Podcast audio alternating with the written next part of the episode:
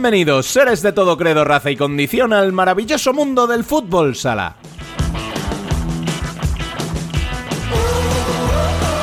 Semana grande del fútbol sala español. La selección femenina se impuso en Debrecen a Portugal y Ucrania, consiguiendo así la tercera Eurocopa, tricampeonato y un dominio incontestable para una generación que sigue escribiendo con letras doradas la historia del futsal femenino en este país. Peque, que había alcanzado el centenario en el partido de semifinales, abrió la final a los 13 segundos y se coronó MVP del torneo. Semana grande, como decíamos, gracias a un torneo al que prestaremos mucha atención en las más de dos horas de podcast que tenemos por delante.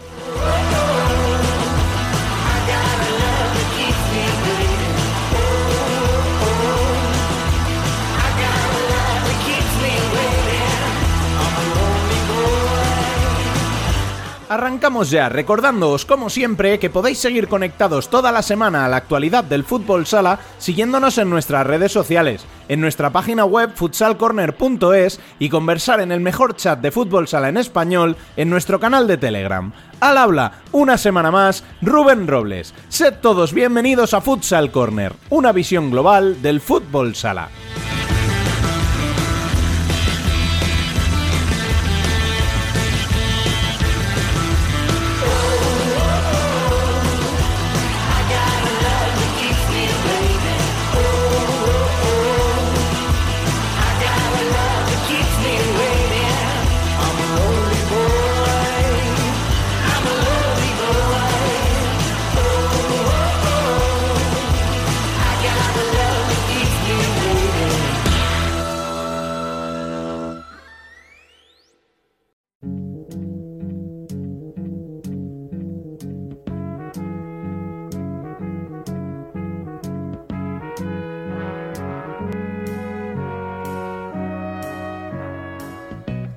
Las noticias.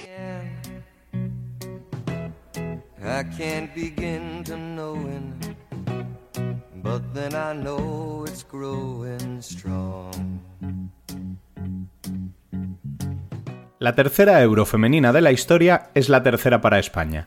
Un título que llegó de forma diferente, desplazándose el mayor esfuerzo a las semifinales, donde esperaba una Portugal que buscaba romper la mala racha, pero acabó sucumbiendo una vez más ante el empuje español.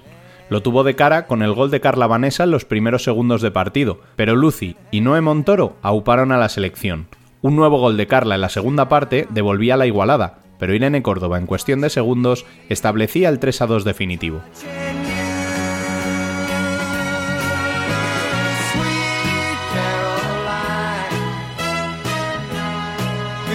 Por el otro lado del cuadro, Ucrania se imponía por 2 a 1 en el duelo de outsiders a Hungría, que se adelantó, pero no pudo con el empuje de Ana Shula, la mejor de las amarillas.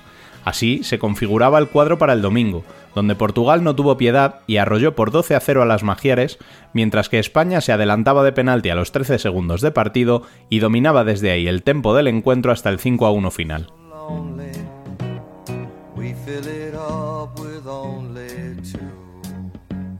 En la primera división masculina, la jornada 23 dejó muchos empates y muchas dudas en la zona baja. El colista Levante se impuso por 4 a 2 a Jimby Cartagena, y aunque sigue en la última posición, lo hace solo con un punto de desventaja con Córdoba y Manzanares, que se enfrentaban entre sí con un 5 a 1 a favor de los cordobeses, que les saca de la penúltima plaza precisamente a costa de su rival. Dos puntos por encima queda Industrias, que empató a 1 en casa ante Movistar Inter, seguido de Rivera con 23, que tampoco pasó del empate a 1 en el derby navarro ante Xota. Entre medias de ambos equipos se sitúa una Uma Antequera que cayó por 2 a 5 ante Barça. Por encima de todos ellos, un Betis que rascó un punto 4 a 4 en su visita a El Pozo Murcia y que pese a ser noveno está más cerca del descenso 6 puntos que de los playoffs 7. Y es que Noya, octavo, también empató, esta vez a 3, frente a un Jaén Paraíso Interior que pese a todo recorta un punto con Palma, segundo, y que fue derrotado por 4 a 1 en casa de Valdepeñas.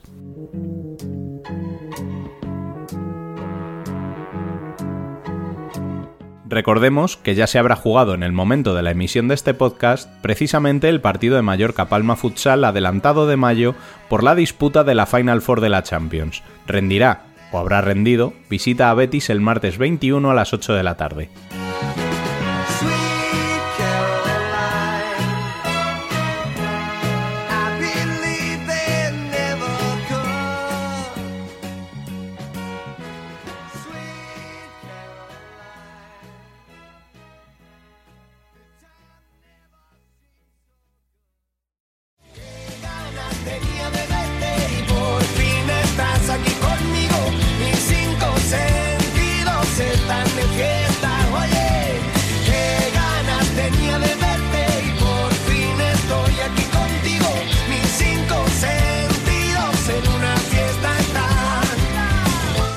Debate.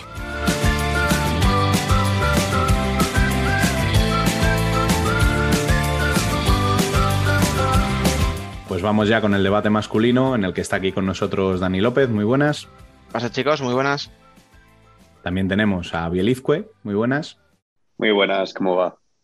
Y para comentar esta jornada, nos hemos traído a David Candelas. Muy buenas. Hola, buenas tardes. Hacía tiempo ya que no te teníamos por aquí. Sí, estaba de retiro espiritual, pero con ganas de dar titulares. Oh, cuidado. Viene fuerte, ¿eh? bueno, pues vamos a hablar un poquito primero, si queréis, eh, de la zona alta y dejamos para el final lo que está más calentito, que es la zona baja. Eh, en esa zona alta, Biel, tenemos que hablar de ese partido entre Valdepeñas y Palma. ¿Qué pasó ahí? Bueno, o sea, yo creo que se echó mucho de menos a, a Vadillo, se vio, bueno, mm, por si no se sabe, Palma no tiene segundo entrenador como tal, o sea, el segundo entrenador es el preparador físico y obviamente pues uh, de conocimientos técnico-tácticos pues sabrá pues lo que, eh, lo que estará acostumbrado a ver uh, desde que desarrolla ese cargo, que lleva bastante tiempo, pero no, no es nada comparable a una persona um, que haya jugado o que tenga los títulos, que tampoco quiero decir que por tener los títulos se sepa, pero ya me entendéis. Cuidado, sí. Y, y, creo que se notó, se vio una carencia de, de, reacción y creo sobre todo, mm, no sé si los jugadores también iban un poco perdidos en ese sentido, porque se vio muy, o sea, se vieron cosas raras que en Palma no se han visto este año. De hecho, creo que es la derrota más abultada y al final es, entre comillas, solo uh, con un más tres. viendo los resultados que hemos visto esta temporada en todos los equipos, uh, creo que dice bastante la temporada de Palma y de este partido en concreto. Entonces, um, creo que se notó esa, esa falta, digamos, de, de conocimientos de, del juego Um, y no sé, y supongo que se tratará de parchear de alguna forma para afrontar estos partidos que, que tocan, porque esto es lo que hay hasta, um, en el mejor de los casos, la final de la Copa del Rey. A mí esto me ha, me, me ha, generado muchísimas preguntas, Biel, pero es que te, me, te, empezaría a preguntar como si fueras tú aquí, el jefe de comunicación de Palma, y no en plan, pero, hostia, en serio, tío, yo no tenía ni idea, ¿eh? A lo mejor resulta que todo el mundo lo sabía, pero yo que no tenga segundo Palma me parece, no sé. Vamos a dejarlo en raro, va. Tampoco ha sido a... solo cosa de este año, porque el segundo entrenador que estaba um, hasta, hasta, el, hasta junio del año pasado, que era Juan Pedro, que um, eh, digamos, como salió protagonista de ese encuentro de la primera jornada en el que se le gana a, Barça, no, no recuerdo si fue 4-2 o... Eh, sé que fue abultado en la primera jornada del año pasado en Son Mosh y Badilla estaba sancionado y como que se dio, uh, incluso estaba como la broma, por llamarlo de alguna manera, de que se había ganado porque Badilla no estaba en el banquillo. Uh, y, este año se quemó mucho y, decidió dar un paso al lado y ahora es el técnico de, del Calvia, pero no, no hay otro, no hay un segundo entrenador como tal ahora en este año. Importante es esa figura. ¿Os acordáis de la primera jornada en Jaén cuando expulsan a Dani Rodríguez, que Pedro Cuadra está con la selección de Finlandia? El despropósito que hubo en el Parque Corredor con Mauricio y Nicolás Sabariego intentando dirigir los tiempos muertos. Creo que es un error de Palma y que debería llamar a su filial Calvia, pero ya, para traer a Juan Pedro de nuevo para al menos estos tres partidos y sobre todo esa semifinal de Copa del Rey que Badillo no va a estar. Ahí está. Además es que cuando has dicho lo del filial, yo estaba pensando lo mismo que tú, en las semis de, de Copa. Porque en Liga, bueno, el paso lo tienes más o menos pues bajar segundo, tercero, cuarto, como mucho. Hombre, a ver, cuidado, que la broma del cuarto es enfrentarte a, a un Barça teóricamente en semis de playoff, pero bueno, quiero decir que al final son dos jornadas de liga las que no va a tenerle. No me parece tan grave. Pero, hostia, yo tenía aquí pensado hablar de Valdepeñas y del partido, pero es que me he quedado un poco tocado ¿eh? con esto. Ah, bueno. A ver, no creo que venga Juan Pedro porque la. mm, O sea, al final sí que puede volver, conoce el banquillo, conoce cómo se trabaja, pero no ha estado presente en ninguno de los. eh, de ninguno de los entrenos esta temporada y no realmente no son sus funciones. Entonces, yo sinceramente descarto esa opción.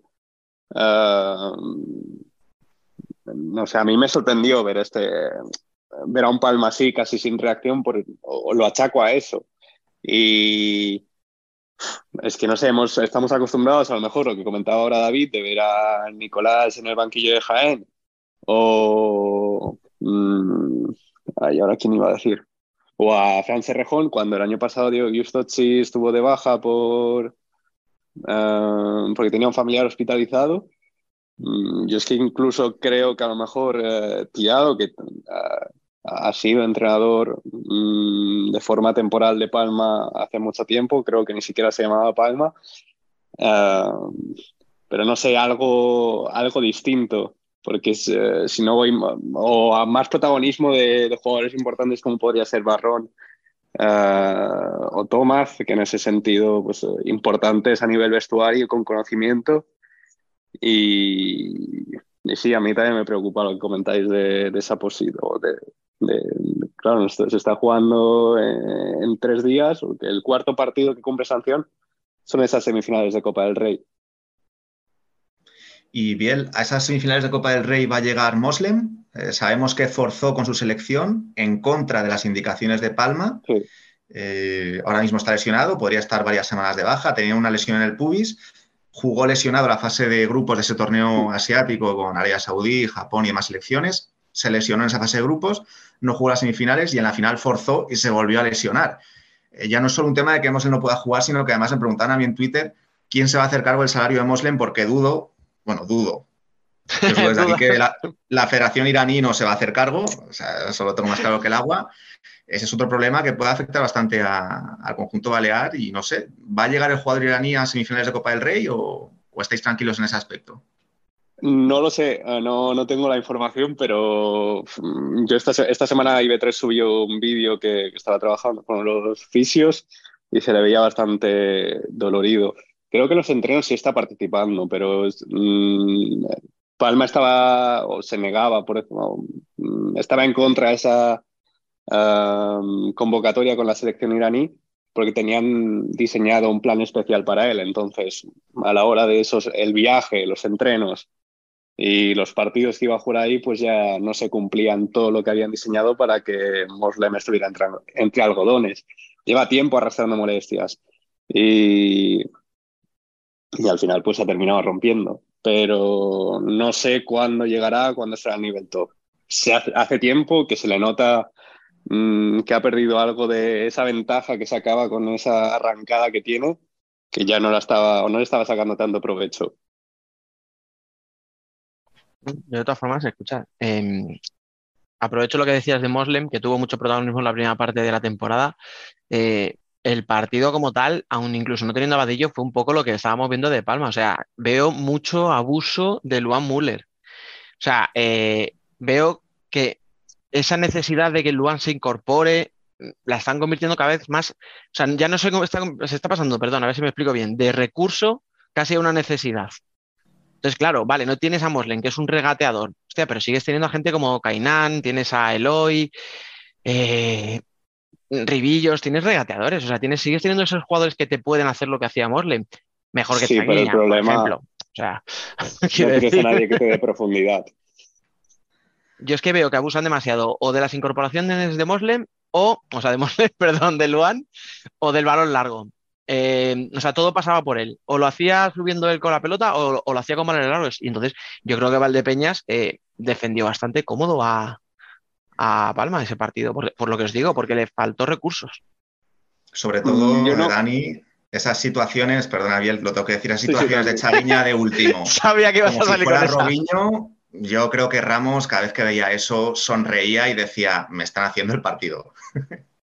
Chaguiña es un 9, pero no lo ha sido precisamente por destacar en. Sí, sí, sí. Yo ahí no, no compro vuestra apreciación de Chaguiña. Eh, Ah, yo es defiendo como jugador comodín. muy bueno, eh, pero, pero para otras funciones. Y eh, no sé qué iba a decir ahora.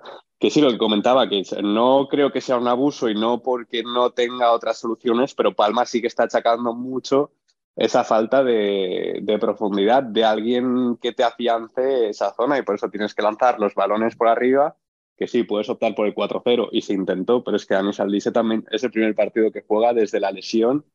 Uh, no recuerdo ni cuándo fue, llevaba mucho tiempo también con molestias. Entonces hemos estado, o bueno, han estado. Uh, con Gordillo, que lleva, de, jugó tres partidos esta temporada. Uh, Tallevi, pues con todo el desgaste físico similar al de Moslem, por, um, estamos acostumbrados a hablar de convocatorias con las selecciones, pero es que no se van a no, no juegan aquí en Extremadura. Se tienen que. A lo mejor tarda menos en llegar a Irán que a Extremadura, ¿eh? también te digo. Bueno, si es en tren, seguro que sí. Y, y eso, que sin Gordillo, Saldice que viene de lesión, entonces sí que se ha visto dificultad a la hora de, no de construir el juego, sino de llegar a, de conseguir poner en peligro el área rival uh, sin necesidad de recurrir a, al jugador extra que podría ser Luan o, o, del balón en largo. Yo no creo que se esté abusando en el sentido de que ese sea el, el plan A y último de Palma Mm, porque no creo uh, que esté siendo así si, miramos los últimos partidos. Uh, y lo que os comentaba, en, este partido contra Valdepeñas, creo que Edu también hace, salva bastantes goles. Uh, y luego Valdepeñas mm, se, venía de tres derrotas, necesitaba ganar sí o sí, porque incluso podría peligrar su, su plaza en playoff. Y, creo que la otra de las, lo que os comentaba, la, la, esa falta de concentración o cosas raras en los jugadores se evidenció en, en, las jugadas a balón parado. Creo que son tres goles que encaja Palma a balón parado. O sea, si no, si no eres capaz de imponerte, o sea, creo que es Miki que lo comenta, que hay uh, tres partidos dentro de un partido, uno en el posicional, uh, uno en el balón parado y el otro no recuerdo cuál es. Pero vamos, si no ganas uno de esos, él siempre dice que si no ganas uno de esos partidos es imposible ganar eh, en plan el, el, encuentro a los 40 minutos. Que tú ten en cuenta que Valdepeñas tampoco está en un momento fino, ¿eh? O sea, la temporada. Bueno, bueno hoy o sea, se vio. Eh, ganó, pero, o sea, yo eso no lo sabía, no, no me enteré viendo el partido, lo, lo vi después, que la curva, o sea, la, el grupo de, sí. de animación, y eh, dijo que paraban tres minutos en señal de protesta sin animar. O sea, quiere decir que ya estamos en el punto en el que ya la afición, eh, está, o parte de la afición, está haciendo el gesto, ya hacen tres minutos de no animar para, para mostrar su disconformidad, que es debatible. O sea, yo soy de los que piensa que tiene que ser justo al revés, que cuando más te tienes que dejar la, las manos de aplaudir a tu equipo es cuando están jodidos, pero bueno, más allá de eso, quiero decir que las cosas están complicadas. Y el partido al final se resuelve pues porque, porque Bollis eh, está inspirado. Tú fíjate, o sea, ¿quién te puede resolver en Palma o en, o en Valdepeñas? Pues probablemente no dices, de los 8 o 9 jugadores que dirías al principio, Bollis no le metes en esa, en esa lista. O sea, dirías a Basi, Solano, Batería. Empezarías a decir jugadores así y no te sale el primero Bollis. Lo que pasa es que te mete dos, provoca otro. Bueno, pues para Valdepeñas es estupendo porque necesitaba la victoria, porque yo creo que estaban empezando a tener miedo ya incluso de quedarse fuera de los playoffs. Pero tampoco lo que tú dices, o sea, tampoco es que hagan un partido espléndido, sí, se vio un partido un poquito más serio, el equipo estuvo bien, a lo mejor en más, o sea, en defensa está un poquito mejor, realmente tampoco es un Valdepeñas brillante. No, yo creo que la diferencia de Valdepeñas o eh, esa cosa distinta no se vio hasta que anotan el, creo que es el 3-1, hasta que ponen ese, Uh, esa distancia de dos goles no se ve un Valdepeñas que sí que se nota superior y que, que se juega lo que ellos pretenden.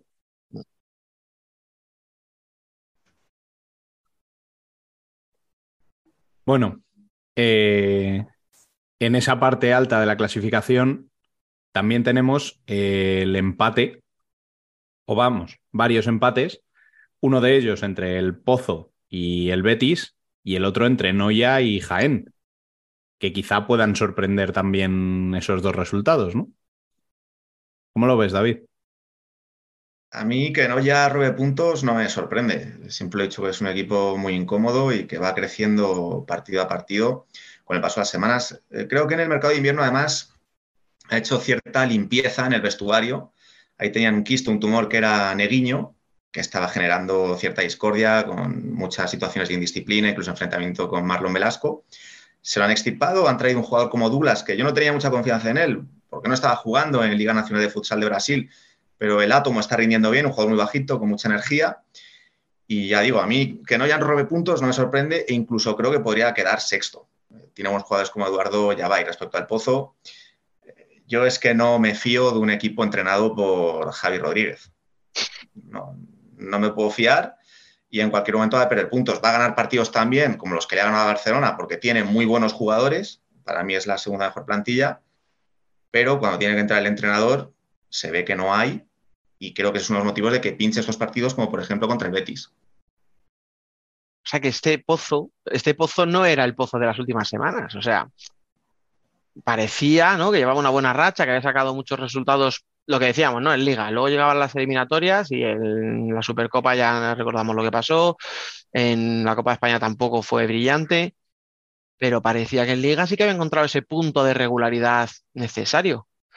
Y, lo que tú dices, sin embargo, pues sea porque el entrenador no encuentra soluciones, pero, pero joder, es que se te pone ya en la segunda parte el equipo, además en los últimos minutos, hace Rafa Santos el 3-2 y al poquito te empatan, a los tres minutos creo que son.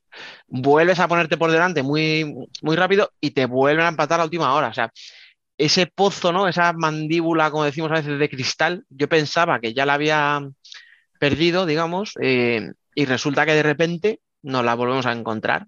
Bueno, es un empate, no es, no es a lo mejor dramático, pero claro, es volver ¿no? a ese pozo que, que se dejaba puntos en casa, como si os acordáis al principio de temporada, ¿no? Con una humantequera cosas así. O sea, de repente Betty le saca un empate a cuatro. A mí me sorprende. Lo de Noya y, y Jaén es que no, no, puedo comentar mucho ese partido no vi. Simplemente, lo que estoy contigo, David, eh, que Noya le quite puntos a Jaén pues como si se lo quita a cualquiera de los de arriba. O sea, es un equipo incordio y cuando parece que cuando mejor lo hace es cuando el equipo que tiene enfrente es mejor.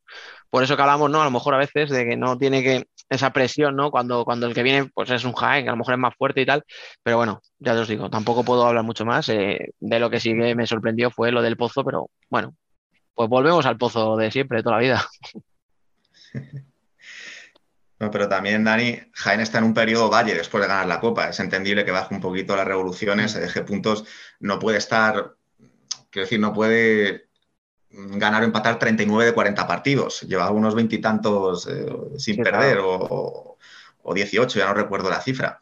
Y respecto a Betis, es que los partidos complicados son los que mejor se le dan a Bruno. Eh, Bruno como entrenador, a los de su liga, les cuesta mucho ganar, pero cuando juega contra equipos superiores, ahí se crece, eh, lo vimos en el Mundial como con Japón, le generó muchos problemas a Brasil cuando el Mundial de Japón en realidad no fue bueno. Creo que a Paraguay ni siquiera le ganó. Así que, Bruno, estos son sus momentos, los partidos grandes donde ahí suele sacar algún puntito. Pasa que, que, luego a él yo le entiendo también que no le, no le haga gracia esto porque diga, joder, si el equipo es capaz de hacer esto, coño, cuando jugamos con el 12, ¿qué nos pasa? O sea, es verdad ¿eh? lo que tú dices, juega mejor el equipo y saca más puntos contra los de arriba, dirá, coño, es que si a esto le somos capaces de pelear así, ¿por qué cuando vamos con los de nuestra liga? Pero bueno, al final eso es lo que hace que Betis pues esté donde esté, o sea, en tierra de nadie. No sé si decir por desgracia o afortunadamente, porque hace a lo mejor dos semanas Rivera estaba en tierra de nadie y ahora dirían, pues, ojalá siguiera en tierra de nadie, ¿sabes? Pero bueno. Sí, de Betis yo estoy completamente de acuerdo con lo que ha dicho David. O sea, hemos, ya hemos visto que este Betis le ha ganado a Cartagena, le ha ganado a Inter, le ha ganado al Pozo. Si no además, mal, empató. Siempre fuera, con Noya. si te das cuenta, además. Sí, empató con Noya y con Valdepeñas. Uh, Volvió a empatar con Cartagena, perdió luego con Inter y ha empatado ahora con el Pozo. O sea, sí que estamos viendo esa, a lo mejor ese rendimiento mmm, por encima de lo que esperábamos con rivales que a priori no son de su liga y, y que se ha fallado a lo mejor con los de abajo. Pero si miramos la clasificación, sí que hay bastante distancia, mmm, el octavo al noveno, que el noveno es Betis, pero que tampoco sería descabellado que al final Betis se enganche en esa lucha por entrar al playoff. Ahora parece que está lejos, pero que aún quedan siete jornadas y, y puede estar ahí la cosa. Y más como estamos viendo sobre...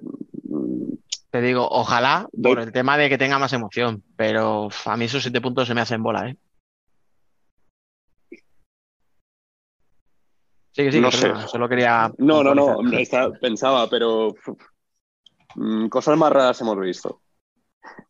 Y, y poco más del pozo, sí que creo que lo dije la semana, no, no estoy de acuerdo, no, no- o sea, no me acuerdo perfectamente, pero creo que la semana pasada dije que desde diciembre no perdían en liga, ah, perdieron en la pasada jornada en Son Moix y, y esta semana cuando a lo mejor deberíamos haber esperado un el pozo más fuerte para tratar de compensar ese, ese duelo, que si lo hubiera ganado el pozo eh, se hubiera puesto, si no voy mal, Palma hubiera, sum- hubiera empatado, no, se hubiera puesto tres puntos de Palma y se, se comprimía mucho la clasificación eh, teóricamente la lucha por la segunda plaza.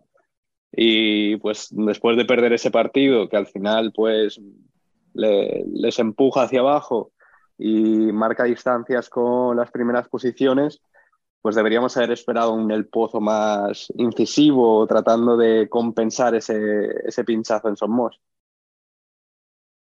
Mira, perdona, estaba mirando la siguiente jornada a ver si de verdad hay vida ¿eh? por la pelea para la octava plaza. La semana, la próxima semana es clave, porque precisamente Noya viaja a Palma y Betis juega con Valdepeñas. O sea, si, si le Sí, queda una opción de engancharse a, a Betis, Y Betis es precisamente Acumulará eso. muchos partidos, porque este partido contra Palma se juega este, el día que se publique esto, se estará jugando, porque es el de la jornada, si no voy mal, 28, que es el que corresponde a la Final de la Champions. de, de la Champions, sí. Pues es lo que te digo. O sea, a lo mejor cuando estemos, eh, la gente esté escuchando esto, eh, Palma ha ganado y Betis el fin de semana sabe que metiéndole a Valdepeñas, bueno, bueno, va, venga, vamos a vender emoción. Si no lo vendemos nosotros, ¿quién lo va a hacer? Bueno, donde sí que no hace falta que vendamos emoción es en la parte de abajo. Porque los resultados de esta semana nos están dejando una lucha por el evitar el descenso preciosa para el aficionado neutral, voy a dejarlo claro, porque para los implicados creo que no debe de hacer demasiada gracia. Y es que yo me atrevería a decir que ahora mismo hasta están en problemas. Incluso si, si miramos al décimo, igual también. Pues eso, pero fíjate, o sea, ¿ves? Es que estábamos hablando, por eso mis cosas, o sea, estamos hablando de Betis para la octava plaza. Bueno, pues es que Sota, con un punto menos le estamos eh, metiendo en la pelea de abajo. Ojo, que es donde tiene que mirar, Que, eh, o sea, de hecho, Betis está más cerca del descenso en puntos. que de la octava plaza. Sí, sí, sí. No sé yo si Bruno estará pensando en los playoffs, estará diciendo, vamos a dejarnos de tonterías, a sacar las victorias que hay que sacar, nos salvamos ya de una vez. Eh, yo, yo querría empezar por el partido de Córdoba con Manzanares porque mm, vi un partido malo, o sea, nervios. mm, Córdoba tenía que, o sea, al final Córdoba hizo lo que tenía que hacer, que era sacar los puntos, pero tampoco, o sea, si os acordáis cuando decía antes, ¿no? Valdepeña ganó, pero no fue un partido muy brillante. Córdoba fue efectivo, fue mejor. Hostia, pero yo vi Manzanares, eh, que lo que vi la semana pasada de Juanlo en rueda de prensa, ese- esos nervios, ¿no? Ese, esa tensión, ¿no? Que yo le vi, eh, yo se la vi a los jugadores el otro día en, en Vista Alegre. O sea, había un equipo nervioso, con miedo a perder, con desajustes defensivos. Eh, Córdoba hizo lo mismo que hace siempre, que es meter sus cuatro o cinco golitos por partido, porque Córdoba, otra cosa no, pero en ataque va muy bien. La diferencia es que esta vez, lo que yo siempre le estoy diciendo desde hace varias semanas a Córdoba, que es tienes que cerrar tu portería, la cerró. Por mérito propio o por demérito de Manzanares, yo creo que es un poco más de lo segundo. O sea, eh, hay un momento cuando se acerca, creo que es Manzanares con el 2-1. Hostias, Es en la jugada siguiente en la que le meten el, el tercero. Hmm. Pues sí, ¿no? Sí, sí. Pero, o sea, además es una jugada que, que en, en directo ni se ve. O sea, se ve directamente como Perín, la enchufa en la escuadra, porque literal que acaban de sacar, y, o sea, quiero decir, consigues acercarte en el marcador y la siguiente jugada te marcan, pero luego sales de 5, hay un balón ahí que casi se lo cortan, nada más salir de 5 eh, a los dos segundos, y, la que sacan de banda la pierden y Zeki solo tiene que irse andando tranquilamente hasta la portería rival y ya mete ahí la, la diferencia de, de tres goles. O sea, yo Manzanares creo que están muy nerviosos eh, y me, a ver, iba a decir me da miedo, o sea, me da miedo, bueno, me da miedo como me da miedo Córdoba, como me lo puede dar Levante o el que aparezca por ahí. No, no porque tenga ni más ni menos afinidad. Y me da miedo lo que quiero decir es que veo con Manzanares que está empezando a entrar en una espiral muy, muy negativa. Y la semana que viene es contra el Levante, el partido. Si pierden, yo les doy por sentenciados prácticamente porque va a ser un golpe moral tremendo. El problema de Manzanares es que no tiene a Fitz. ¿Quién salvó el año pasado a Fitz? Fitz fue media salvación, su llegada fue como el Mesías. El man ha caído del cielo, si vamos a referencias bíblicas. Y este año faltan jugadores de ese nivel que le den puntos. Y ojo, no está jugando mal. Eh, contra Inter yo creo que jugó muy bien. Eh, pese Sí. a perder por esa incidencia con, con el palo. Pero, como dice Dani, creo que están muy nerviosos. Y a mí sí que me da miedo lo que puede pasar contra el Levante, porque el Levante también está muy nervioso. Mm, Javi Márquez ya sabemos que no es un entrenador con demasiada experiencia, por no decir ninguna, salvo los partidos que iba dirigidos en el conjunto Granota. Y va a ser un partido de máxima tensión. Alguien es expulsado. Goles no sabemos, no, pero, pero rojas van a caer. ¿Sabes qué pasa? Que decías tú, y ahora voy a comentar, pero un momento de una cosa que has dicho antes, has dicho, Fitch era media salvación. Claro, pero es que la otra media fue Raúl Campos, que tampoco jugó este, este fin de semana. Entonces, claro, cuando no tienes, porque ese ya lo sabíamos que lo habías perdido porque se fue a pero el que sí que te está sacando las castañas del fuego, eh, tampoco, al final si os dais cuenta, Matamoros, que prácticamente juego es, es residual, o sea, sale para la estrategia y poco más, el otro día se mete bastantes minutos.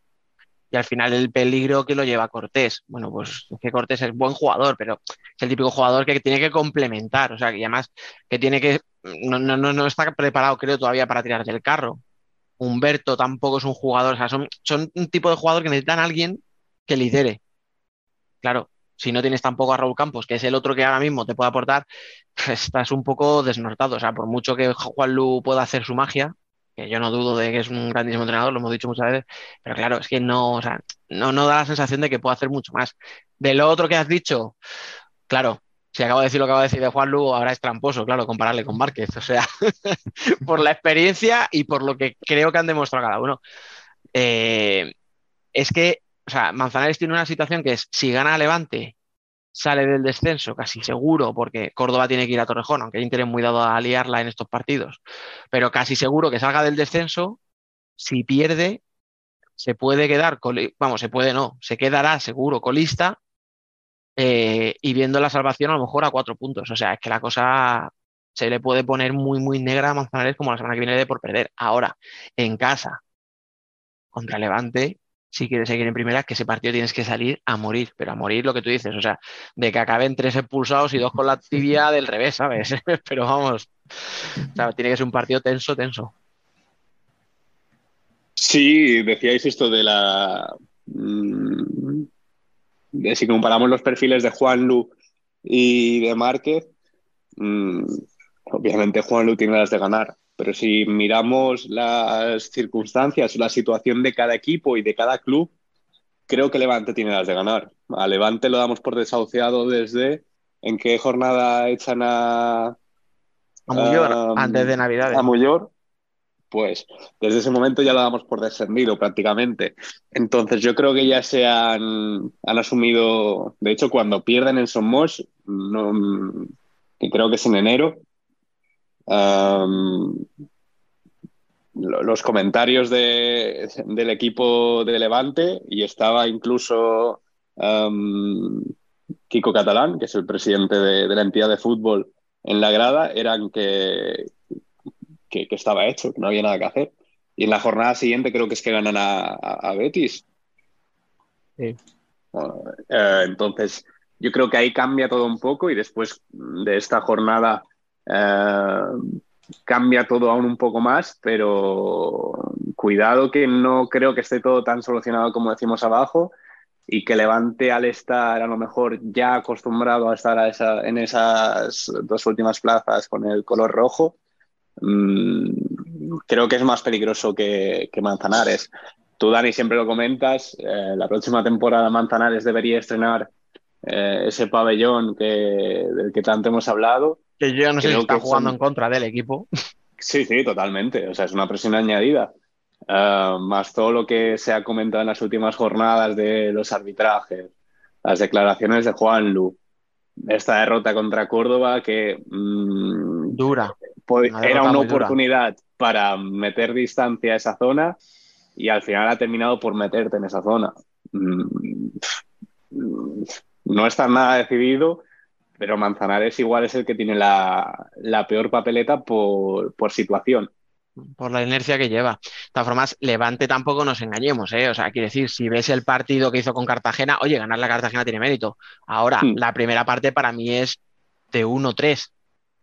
O sea, si no es por Fede, eh, sí que tuvo el partido que yo le venía reclamando semanas atrás, que yo decía, joder, es que este Fede que fue mejor portero, ¿no? de la liga hace dos años, no lo hemos vuelto a ver, tal. Bueno, pues este otro, o sea, el último día sí que con Cartagena tuvo dos o tres paradas interesantes, el penalti, más allá del penalti.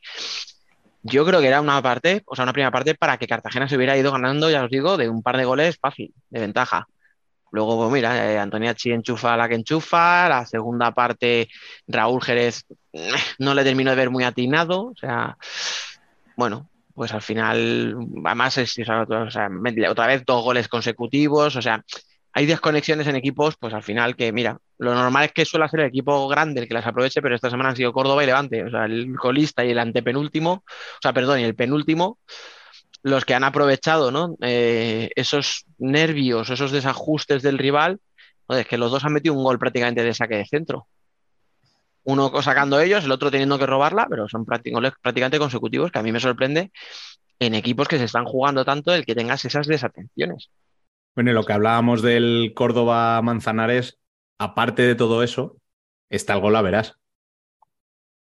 Que parece que no, pero en estas posiciones el tenerlo a favor es, es una pasada.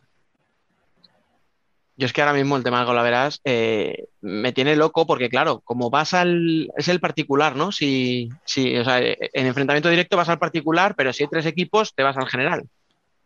O vas al. O como- pues que si ahora mismo estoy perdido, o sea, perdón. Sí, Pero sí, ya- sí, es el particular entre dos equipos, siempre. Vale, y entre tres, Se va al general, Sería- en teoría. No, se Ah. crearía una liga entre esos tres. pues eso, que ya me voy a volver loco. Yo prefiero. Pero vamos, eh, si el problema es que ninguno está siendo fiable. O sea, si es que Levante 19, Córdoba y Manzanares 20, Industrias 22, Rivera 23, la UMA, acordaros lo que hemos hablado de la UMA.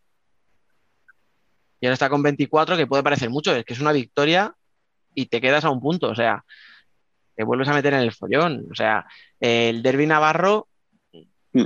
el empate al final se, no sirve a ninguno. Es que están, o sea, es que hay siete equipos ahí que con una victoria se te van para arriba, para abajo y pues os digo que pff, golaveras, victorias, eh, duelos entre ellos, o sea, es tal caos lo que hay ahí abajo que podemos analizar lo que ha ocurrido y se nos da mal, pero como tengamos que pronosticar ya ni te cuento, o sea.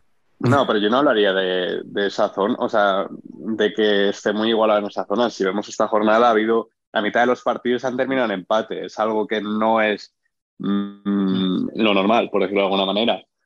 Y, Y, y si me apuras, Biel, cuatro empates que no le valían a ninguno. Pues sí, sí, eso iba a decir ahora, que si hacemos el resumen o vemos cada situación y viendo los otros resultados, podríamos decir que todos los equipos pueden ver como una oportunidades perdidas. Todos. Industrias, Inter, El Pozo y Betis, eh, Noya y Jaén, y los equipos que han perdido, pues de haberle sacado ventaja a esos, esos empates. O sea, que Palma hubiera ganado, eh, le sumas dos puntos más de los que ya tienes a, a Jaén y al Pozo. Eh, Jimby se hubiera metido, de hecho, si hubiera ganado, creo que hubiera adelantado al Pozo en la clasificación. Entonces hemos tenido una jornada de, sí, de oportunidades perdidas, por decirlo de Pero alguna escucha, manera. eh, eh, es verdad que un punto te- se te puede quedar corto, pero cuidado con rechazar esos puntos, ¿eh? Que el año pasado Manzanares se salva a base de puntito, puntito, puntito, y ahora mismo la racha de Rivera, por ejemplo, es de dos empates consecutivos, pero dos de 15. Industrias lleva dos de 15 también. Y son los dos puntos y los tres que están por encima del descenso. O sea, si tú les quitas esos empatitos, eh, estarían empatados a puntos con Córdoba, ¿eh? O sea, que cuidado con, rechazar ese punto, que ya os digo, que el año pasado le salvó a Manzanares durante un tramo grande de la temporada y hay equipos que están en la cuerda floja, o sea, Industrias. Yo no sé si ese equipo está muy preparado para jugar en la zona baja, pero mira, un puntito que le saca a Inter es un puntito más que te separas de ahí.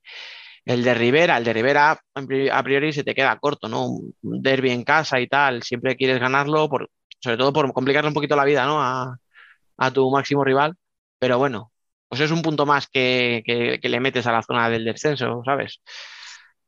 Yo es que va a estar todo muy igualado. O sea, a mí lo que se me hace más raro es el 5-1 que decíamos antes de Córdoba Manzanares. Yo creo que esos resultados tan, tan exagerados son los que no vamos a ver. Yo creo que lo que vamos a ver de aquí al final van a ser partidos muy igualados. Hacíamos la broma antes, ¿no? De las rojas que puede haber el próximo día de, en el Manzanares Levante, pero yo creo que van a ser todos partidos muy tensos, de marcadores muy ajustados.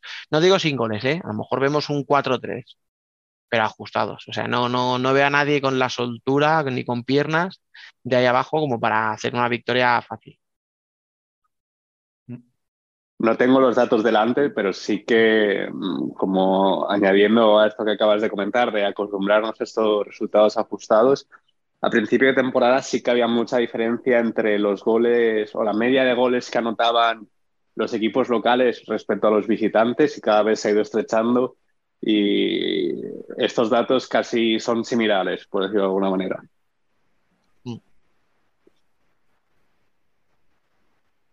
Bueno, pues si no tenéis nada más que comentar, no sé si, si os ha quedado algo en el tintero. Yo, por mí, creo que le hemos tratado todo ya más o menos. David, ¿te has quedado con ganas de decir algo? No, no, hablaría de Inter, pero luego me dan hachazos en Twitter, así que prefiero no comentar. El partido contra Industrias jugaron muy bien y, Venga, y escucha. nada, circulen. Te lo digo, venga, va, lo digo yo. Joder, qué truñazo de partido. No te preocupes, lo digo yo. No, el partido fue malo en general y el de Inter también. O sea, jugó mal Inter, no, no, no, sí. Lo que es evidente es que no está teniendo una temporada buena. O sea, en general, es verdad que con dos finales parece que lo puedes un poco medio arreglar, pero que a mí me consta que con eso no, no hay nadie que esté contento en Torrejón. O sea, es evidente. El partido es que ese partido de Inter tan malo, yo se lo he visto este año muchas veces. Y es que no sabes cuál te va a tocar, o sea, no sabes qué día te toca el partido mm, horrible, pues el 1-0 de Manzanares el- con la polémica el otro día, el empate a uno de hoy, y no sabes cuándo te va a salir un partidazo, entonces. Es una montaña Claro. rusa, tío, es malísimo ser de Inter, ¿eh? Rubén, que es profesor, eh, ¿tú qué haces con un alumno que te saca cuatro, cinco constantemente y de repente le da el venazo y te saca un 9 en un examen y otro 9 un mes después? Normalmente sospechar. ¿Qué ha copiado? Lo mismo aquí, eso no, no aplica. No, a ver, o sea, realmente como profesor, eh, yo estaría pensando que es una pena que no ponga el mismo esfuerzo para todos los exámenes. Claro, eso es. Y da la sensación de que esto es muy por el estilo. Que hay partidos en los que quieren y partidos en los que no. Pero De hecho, yo que- creo que en este partido Industrias desperdicia eh, la expulsión de Raúl Gómez para haberse llevado al partido. ¿eh? Porque un gol de Industrias ¿Qué? ahí yo creo que había matado a Inter directamente. Que ahí también hay polémica. por lo de la ocasión manifiesta dichosa, que ya no. Mm. No, no por eso, sino porque se corta expulsando a Raúl Gómez cuando Industrias se iba con en un 3 con un tres para el contra portero, Jesús sí. García. Pero vamos, es que Raúl la agarra el balón con la mano. O sea, para Sí, la pero jugada directamente. la- eh, sigue el balón en, de Industrias, o sea, lo recuperan rápido. No, no la para muy bien Raúl Gómez. una- eh, Sí, no, no, como portero no es gran cosa. Se tira por el balón, pero no, es verdad que no lo termina de atrapar. Sí, eh, lo que pasa es que es la puñeta de, de que al ser roja, no, no, en teoría no puedes darle eh, ventaja.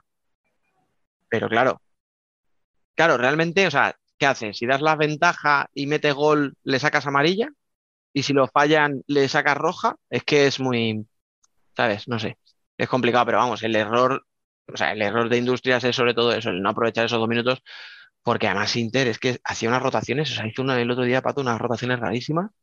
Eh, le daba muchos minutos a Borja, de repente hacía, combinaba a. o sea, en vez de hacer pues sus, duetos estos que hace, ¿no? El Sepe Drahovski o el Ruby con Fitz y tal, de repente te mezclaba ahí jugadores no sé, no sé, eh, muchos minutos de Martel, por ejemplo, que normalmente está contando menos, Borja está contando menos y también jugó mucho. O sea, yo no sé si era una cuestión de repartir, incluso lo de que jugara Jesús García en portería, o sea, no sé.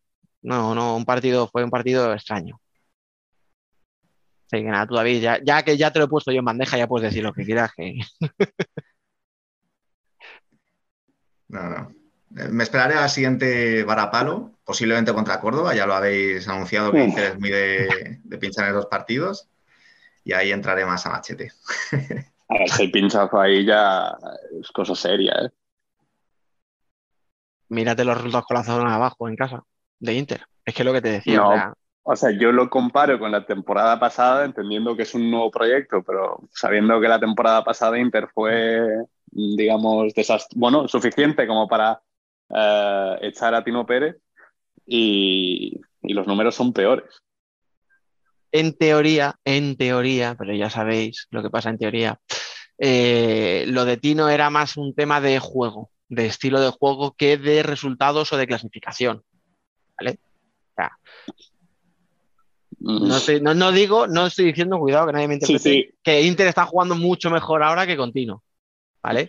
Lo que estoy diciendo es que en teoría a Tino se le echa porque lo que se quiere es cambiar el modelo de juego, ofrecer un juego más vistoso, ta, ta, ta, ta, ta, ta. ¿Vale? Que lo estemos viendo no. el partido contra Industrias. Efectivamente. Ese partidazo que me han comentado que se va a vender en Blu-ray. Eh. que no saquen muchos a la venta por si acaso. Sí. Llámame. Pero bueno, nah, escucha, si al final lo peor de todo es eh, que habiendo ganado, que a Industrias en la situación en la que está, se le podía ganar, o sea, de hecho le saca un empate con un partido muy, muy flojo, ganando, empatabas a puntos a Cartagena, por ejemplo, por la quinta posición, te quedabas a tres del pozo, ¿sabes? Yo creo que ya, o sea, no, no puede ser el objetivo de Inter el cuarto puesto, pero ahora mismo, con la situación de la tabla y con los puntos y los partidos que quedan, eso es lo que hay que exigirle, que intente pelear ese cuarto puesto, pero es que cada vez que da una buena, da una mala a cambio. Entonces es imposible pensar en, pues eso, en, una sexta posición ahí sin, sin gracia ninguna. Eh, como los de atrás tampoco terminan de arrancar, pues no me cogen. Yo ya sé que al de arriba no le voy a coger, aunque ya os digo que numéricamente esta semana podría haber, eh, empatado a puntos con el quinto. Entonces me da una sensación de conformismo que, que, que, no sé cómo se puede hacer. O sea, yo no sé cómo sales tú a una pista conformándote con la sexta posición, pero que me da esa sensación a veces. Es que esa sexta posición, Dani, pensando mal, hace evitar al Barça en semis. Si llegas a esas semis, que esas otra, Claro. Pero... Ahora mismo eso implica jugarte la clasificación en el Olivo, ¿sabes? Con Jaén. O sea, y mira que me gusta a veces ser optimista, pero. Ya, ya, pero me refiero, o sea, es que da la sensación de que lo que no se quiere ya. es ser cuarto o quinto precisamente por eso. Da esa sensación. Entonces, entonces han hecho un buen partido en Santa Coloma. si es eso, oye, pues chapo. Joder, David, macho, ¿cómo nos has metido el cebo? Te has callado, ¿eh? Nos has dejado aquí rajando. Nos ha dejado rajar a nosotros y. ¿Cómo nos lo ha jugado el tío? Claro, yo en realidad he mentido. A mí me pareció que Inter jugó de puta madre. Ha sido una trampa que os he puesto. Ese sí que es el, el girillo de guion, de guion ¿eh? Que no, que no se esperaba nadie. Bueno, pues ahora sí, yo creo que hemos cubierto todo. Eh, así que vamos a dejarlo aquí. David, es un gustazo tenerte por aquí. A ver si te pasan más a menudo. Igualmente, cuando queráis, encantado de estar con vosotros. A ti, Biel, eh, te escuchamos luego para terminar el programa. Yo siento fallar, pero Otra prometo vez. que volveré la semana que viene. La- el último fallo fue un fallo ajeno a mi persona, fue un fallo, podríamos decir, mecánico, y, pero hoy sí soy yo que mm, me bajo aquí. Bueno, pues hablando de fallos, Dani, eh, coge las riendas porque te voy a dejar solo. ¿eh? Aquí, aquí Pero ya sí. os vais todos, ya me quedo yo, ¿eh? Aquí llevando esto, a, a ver si lo llevamos a buen puerto.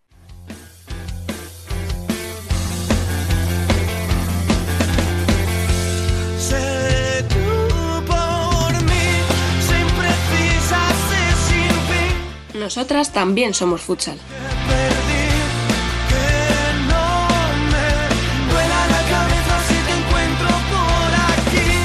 Bueno, pues vamos ya con el Ellas son futsal de esta semana. Somos campeonas de Europa. Así, para empezar, no suena nada mal, chicos, chicas. Vamos a ir presentando. Hoy tenemos aquí, lo tenemos por repetido, eh, Francisco Javier Caque Bapue, como siempre. ¿Qué pasa, compañero?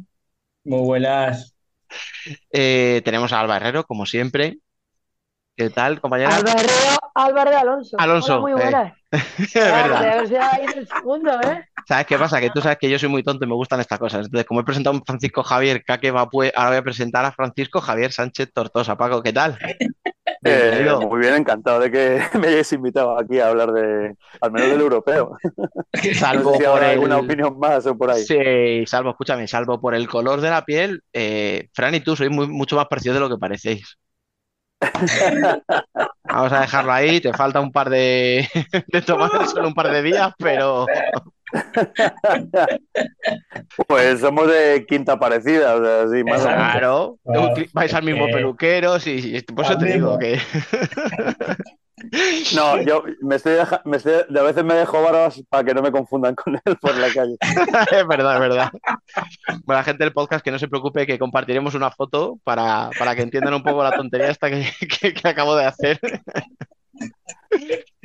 Pero bueno, a todo esto yo estoy aquí muy contento, muy jiji jaja, por un motivo, que ya lo hemos dicho, somos campeonas de Europa por tercera vez, tercer europeo, tres títulos, con una final, vamos a decir, sencillita, ¿no? Eh, 5-1 contra Ucrania. Eh, en el momento de grabar, la gente lo escuchará dentro de dos o tres días para nosotros. Eh, estamos, nada, hace 10 minutos, 15 que ha terminado la, la final, así que lo tenemos todo muy recientito y nos vamos a acordar bien. Voy a empezar por nuestro invitado, Paco, la final. Eh, ¿qué te ha parecido el partido de España?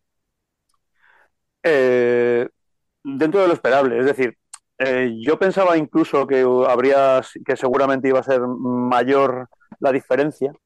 Lo que pasa es que Ucrania ha salido muy arriba, mucho más de lo que todo el mundo pensaba. Todo el mundo pensaba que se iba a echar atrás y a ver lo que Kislov era, era capaz de sacar o no. Eh, aunque han empezado arriba y en la primera jugada vio el penalti, entonces eh, yo imagino que yo hasta ese punto yo creo que, que ya Ucrania han tenido que cambiar. Ya directamente pues habrá que ir arriba porque... eh, pero bien, bien. Eh, a cualquiera que le haya sorprendido hoy Kislova es porque no ha visto a Melilla más que dos partidos, porque Sí. Kislova es muy buena portera. Eh, de hecho, a nosotros en la ida nos ganó. Estuvo ella, jugó el partido completo. Y hay veces que en portería yo la prefiero a Sara Suárez. Lo que pasa es que Sara Suárez, lógicamente, tiene otro tipo de, de juego, una versatilidad con los pies que no tiene Kislova, etcétera. Pero es muy, muy buena de reflejos, muy buena en portería. No, no, es muy buena portera y cualquiera que la haya visto en el primer tiempo ha hecho un muy, muy buen partido. Eh, Sí. Por lo demás, España ha esp- ha esperado que cayese Ucrania de madura y en el segundo tiempo, con el cambio de portera, es que yo ya creo que Ucrania directamente ha dado por, por, por terminada la, la final y han sacado el portero jugador por el que dirán. Sea, Escucha, eso- ¿cuál de todos los cambios es de portera te refieres? Perdóname. Eh, ¿el de la primera a la segunda? No, el primero, el que ha salido la en el que ha no, en el, que en el, en el del- en el descanso, en el de Terech. Ya en el tercero ya estaba, evidentemente ya estaba todo el pescado vendido. ya. Por cierto, un abrazo al comentarista de Teledeporte, que no pienso ni nombrarle, ¿eh? Él sabe por qué. Em, yo voy a decir así un comentario rápido y ahora os pregunto a vosotros dos. Fran, Alba, em, decías tú lo del penalti que ha sido muy rápido, ha sido la primera jugada, 11 segundos, 12, eh, penalti a de España. Yo pensaba que en la revisión lo iban a sacar fuera de- del área. Yo, por el espectáculo, esperaba que, que España tardara más en marcar. Obviamente me alegro de que haya marcado tan pronto porque ya te quitas todos los nervios, ¿no? Las pocas, dudas, o sea, las pocas dudas que hubieras o que pudieras tener, pero yo creo que para el espectáculo ha sido malo que España marcara tan rápido. Creo que si Ucrania hubiera aguantado unos minutillos ahí, bueno, hubiéramos tenido un partido más interesante, pero bueno, queríamos ganar, hemos ganado, pues ya está. Fran, tu visión del partido.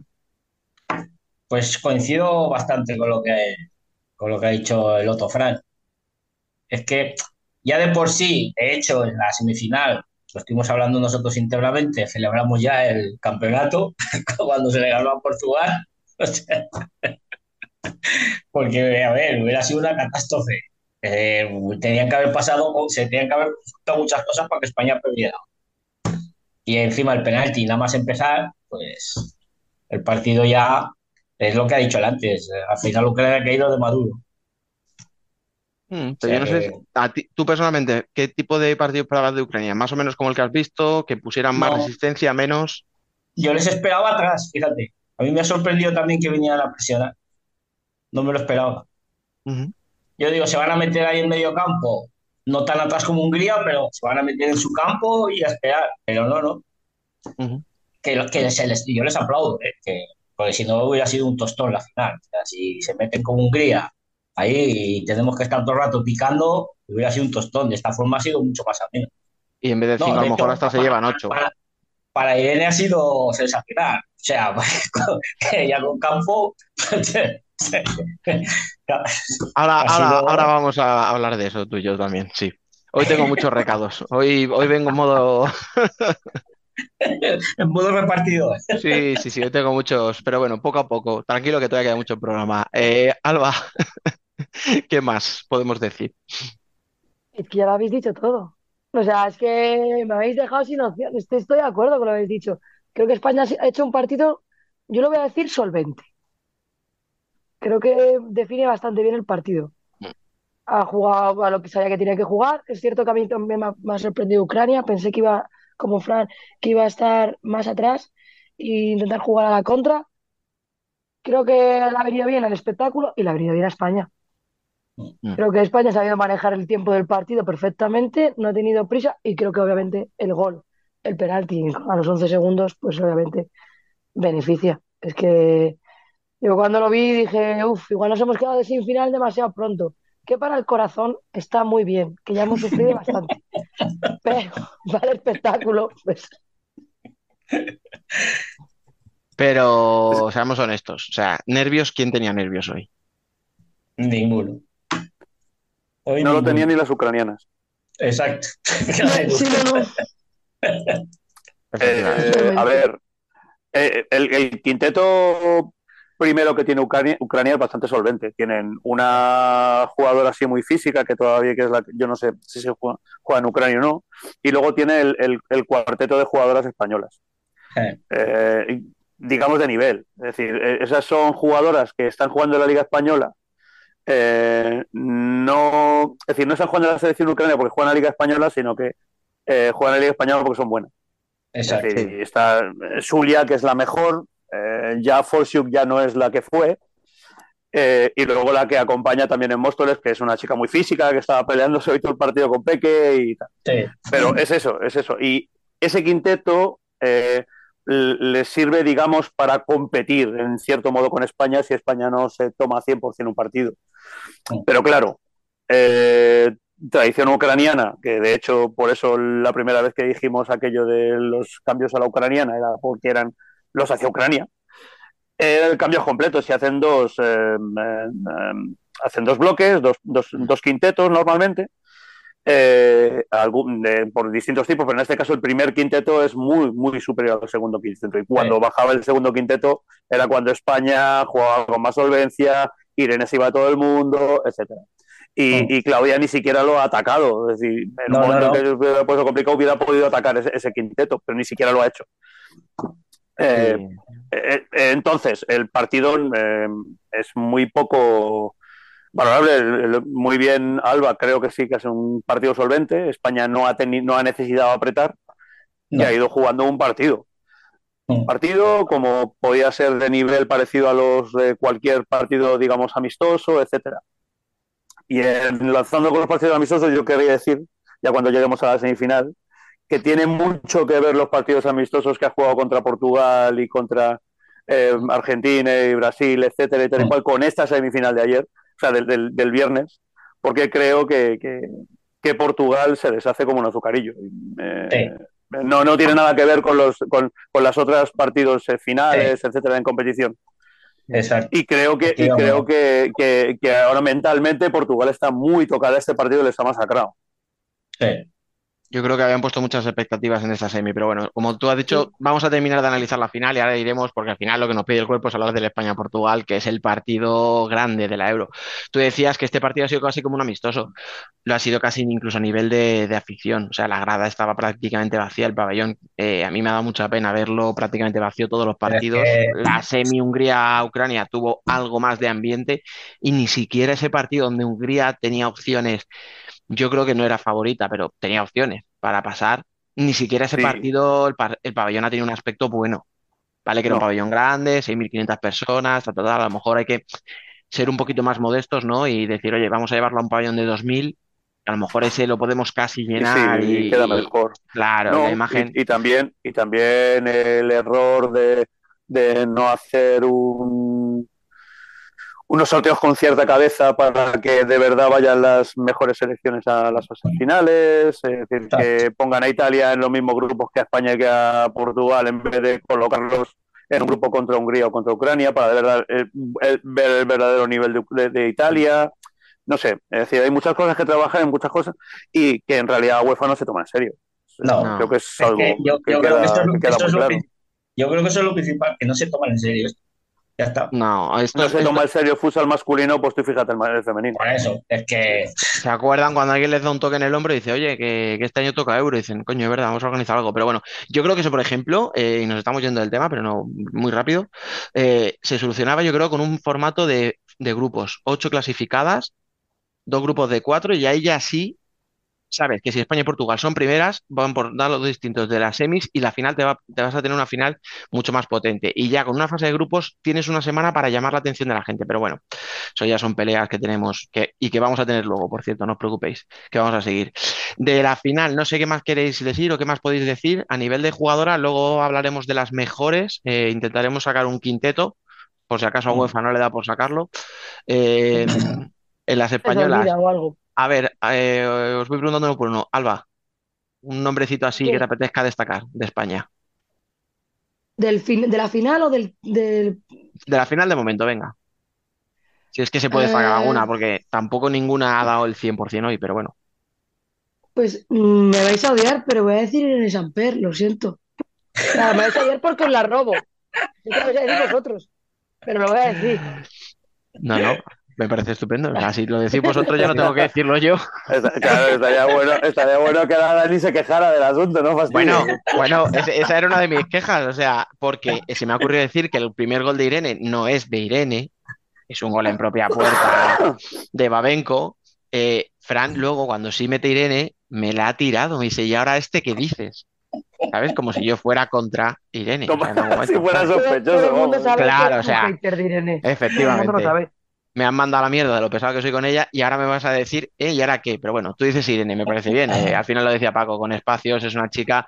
Además, me ha gustado que, que le hagan esos aclarados para que, para que tuviera no solo espacio para correr, sino para jugársela en el uno para uno, porque al final, joder, es una chica que necesita eso, o sea, necesita esa confianza para, para jugársela y tal. Oye, y sí, vale, era Ucrania y sí, vale, era un partido muy fácil, pero al final, oye, estás en una final de una Eurocopa y todos los ojos te están mirando, pues, ¿por qué no?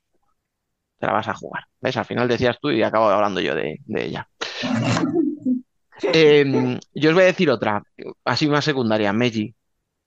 No ha hecho nada espectacular, pero ha jugado muchos minutos hoy, mm, los ha jugado bien, además viniendo de donde venía, de aquella rotura, de estar mucho tiempo parada y tal.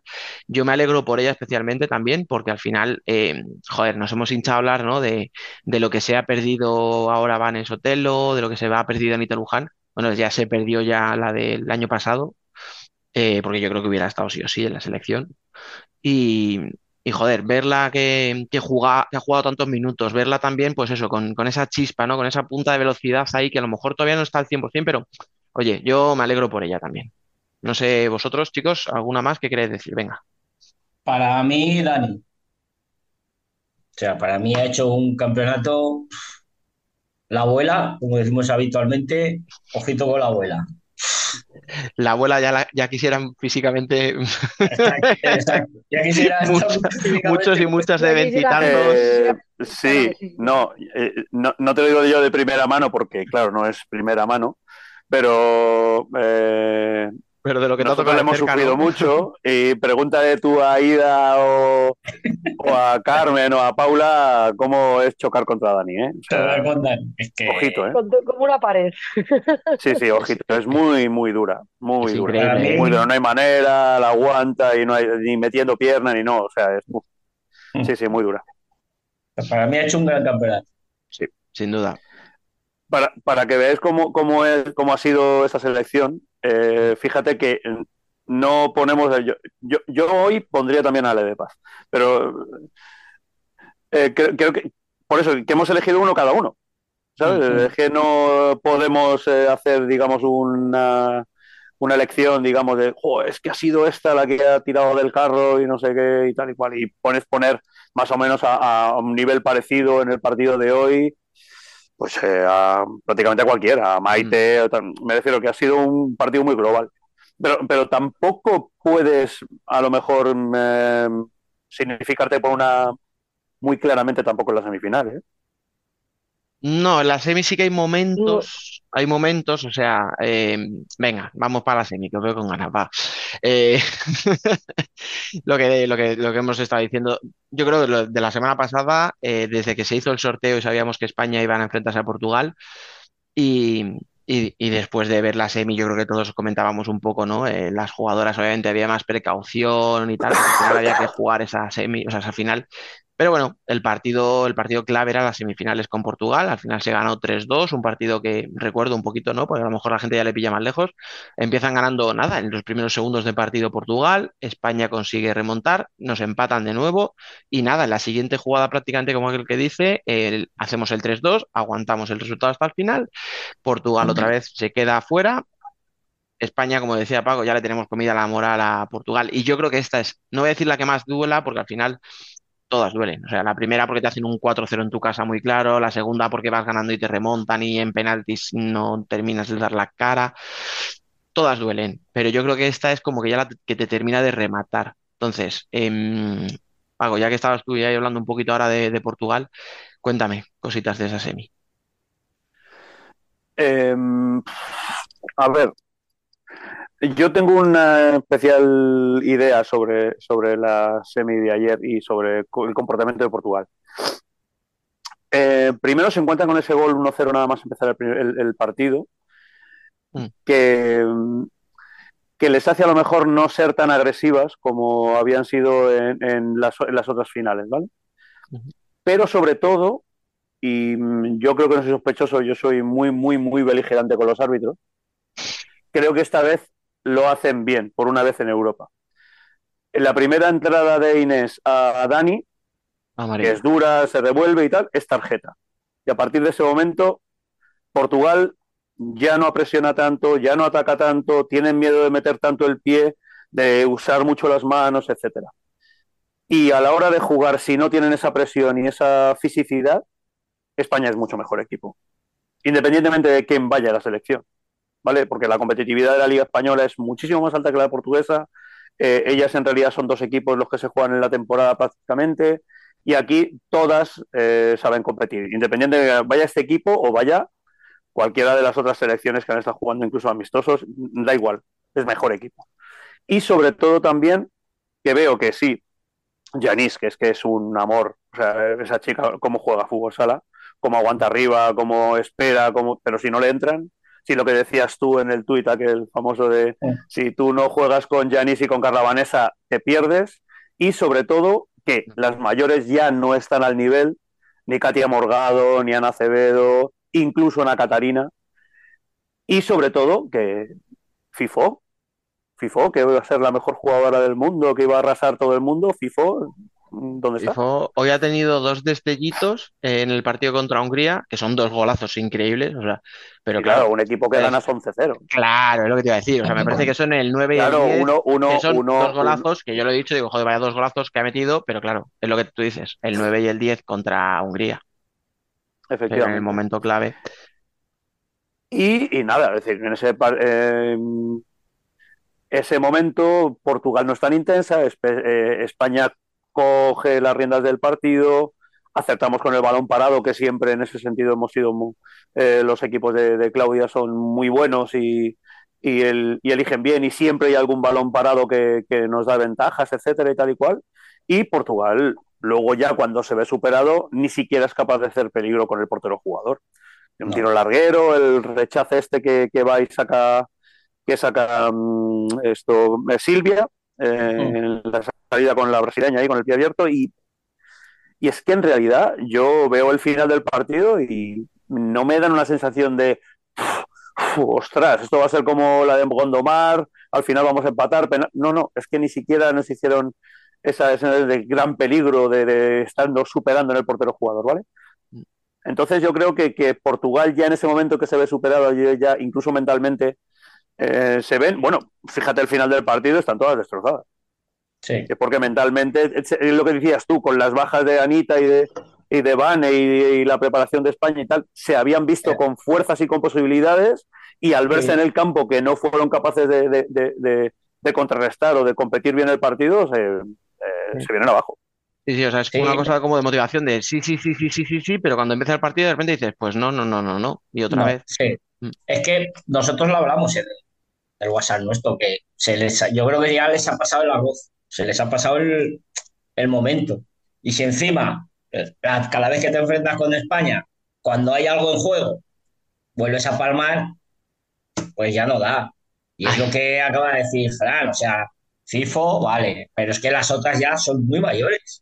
No, escucha, y a lo mejor les da, como es cada dos años, a lo mejor les da para jugar otra Euro, pero nada te hace pensar, pues es lo que decís, ¿no? Si las Katia Morgado, las Ana Acevedo, las... mm, Eh, va. no, no, no te han terminado de ganar cuando tenían 29, 31, 32 años, ¿qué te hace pensar que con 34, 36 te van a ganar? ¿Sabes? Por cierto, eh, desde Portugal andan bastante encabritados, por no decirlo de otra manera, con Luis Conceição, efectivamente, ¿eh? O sea, eh, Mm. yo al final seguimos mucha gente portuguesa y tal, y había como bastante unanimidad en que, que este tío tenía que irse ya, o sea que a lo mejor el cambio no es tanto de jugadora, sino que lo- la men- esa mentalidad te la tiene que aportar el entrenador. No lo sé, no estoy tan metido en el día a día de Portugal como para saber hasta qué punto. Pero es verdad que, por ejemplo, tú lo decías poco antes, el 5 para 4 a mí no me genera ninguna inquietud. Nada. Era muy plano, o sea, no había velocidad en la circulación, no había movimientos. O sea, casi España Es que- ni tira, es que o sea, si si os te acordáis, fijas- casi ni tira de, desde su Exacto. campo porque no tiene ocasiones, porque realmente Portugal no, no Sí, te la... no, o sea, de hecho, no- no arriesga, de hecho no- la, la- la única, la única jugada que termina en algo, digamos, distinto Mm. es justo cuando llega a España se dan cuenta de que no van para allá, eh, salta Peque y terminan perdiendo en campo propio. Eh, eso te es lo Yo único creo- que pasa en el portero jugador. Es que ni siquiera Sí. en- en- ni en ataque ni en defensa, es lo único que pasa es esa jugada. Y dices. Es decir, Es es, que que, no genera nada, ningún ataque, no genera una, una superioridad que en realidad es lo que estás buscando en un portero jugador. Dualidades, busca en banda, algún bloqueo para buscar un tiro, tampoco. No nada. Es que al final tenían mucho más peligro jugando de cuatro con balones a Yanis y segundas jugadas que cuando salieron de cinco. Cuando Sí. salieron de cinco, eh, no sé. Es que yo creo que, fijándote, si te fijas en el 5 4, Peque estaba muy cómoda.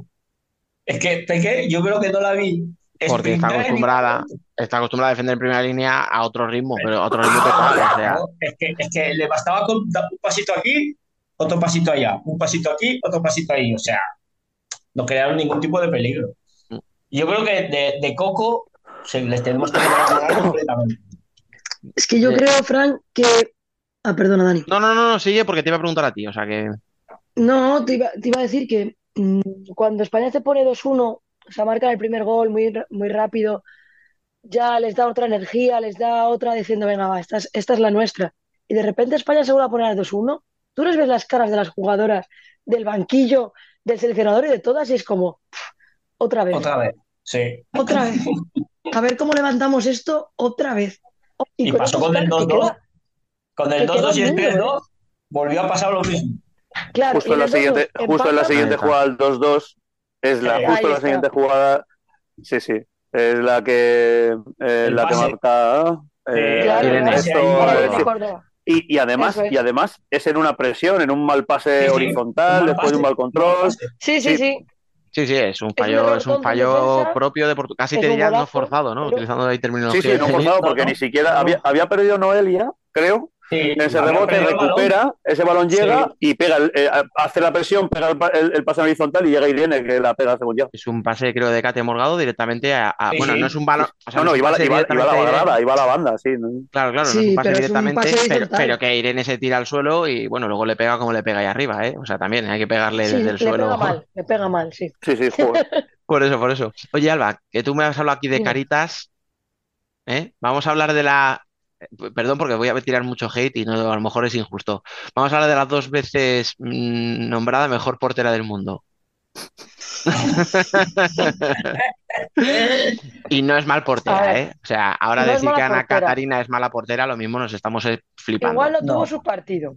Pero Pero es que, claro, no tener tu tú- partido, vale, una ¿cuándo la semifinal de pu- recuerdas tú el partido contra España? claro. Vale, a ver, te voy a decir, puede que no sea su partido, pero es que la semifinal contra España no fue su partido. La, la tem- la sema- el año pasado, la final no fue su partido. Tampoco. Y hace dos, la primera Eurocopa no fue su partido. No fue su ¿Qué pasa? Que, o sea, que no es, que obviamente es muy buena, pero a decir, no se le da. Es que es, es que es eso, o sea, creo que mentalmente no es capaz de responder a estos partidos. Pero es que, de verdad, su cara, creo que íbamos 1-1, hace una parada abajo con la pierna y su cara es de, ¿qué estoy haciendo aquí? Y es como, a ver, a ver, a ver. Bueno, Y de quitarme ahí, de aquí, quitarme de aquí que, venga, que- bola- que me quiero se la- escucha, se la voy a dejar votando a uno que yo me sé. Eh, hace una parada con la pierna, pues no está mal, porque lo de tirarse con la mano ahí abajo y que te metan puedes gol. preguntar a que, o sea, por no hacer un, un pase, un salto de... Bueno, vamos a dejar hablar al experto en porteras, perdón, continúo. No, Por favor, eh, Pa- Paco, por favor, eh, como experto en porteras, Eh, analiza eso que eh, hemos visto todo, pero con palabras técnicas, por favor. Sí, sí. Eh, no, a ver, tiene mucho que ver con las escuelas. Eh, a ver, lo que pasa es que hay que tener en cuenta que Ana Catarina y cuál es, cuál es su, es- cómo es ella físicamente. Ella es una portera que es extremadamente rápida. Yo la primera vez que la vi en directo, en vivo, Ana Catarina, fue Espérate, que soy viejo hasta ya pasó.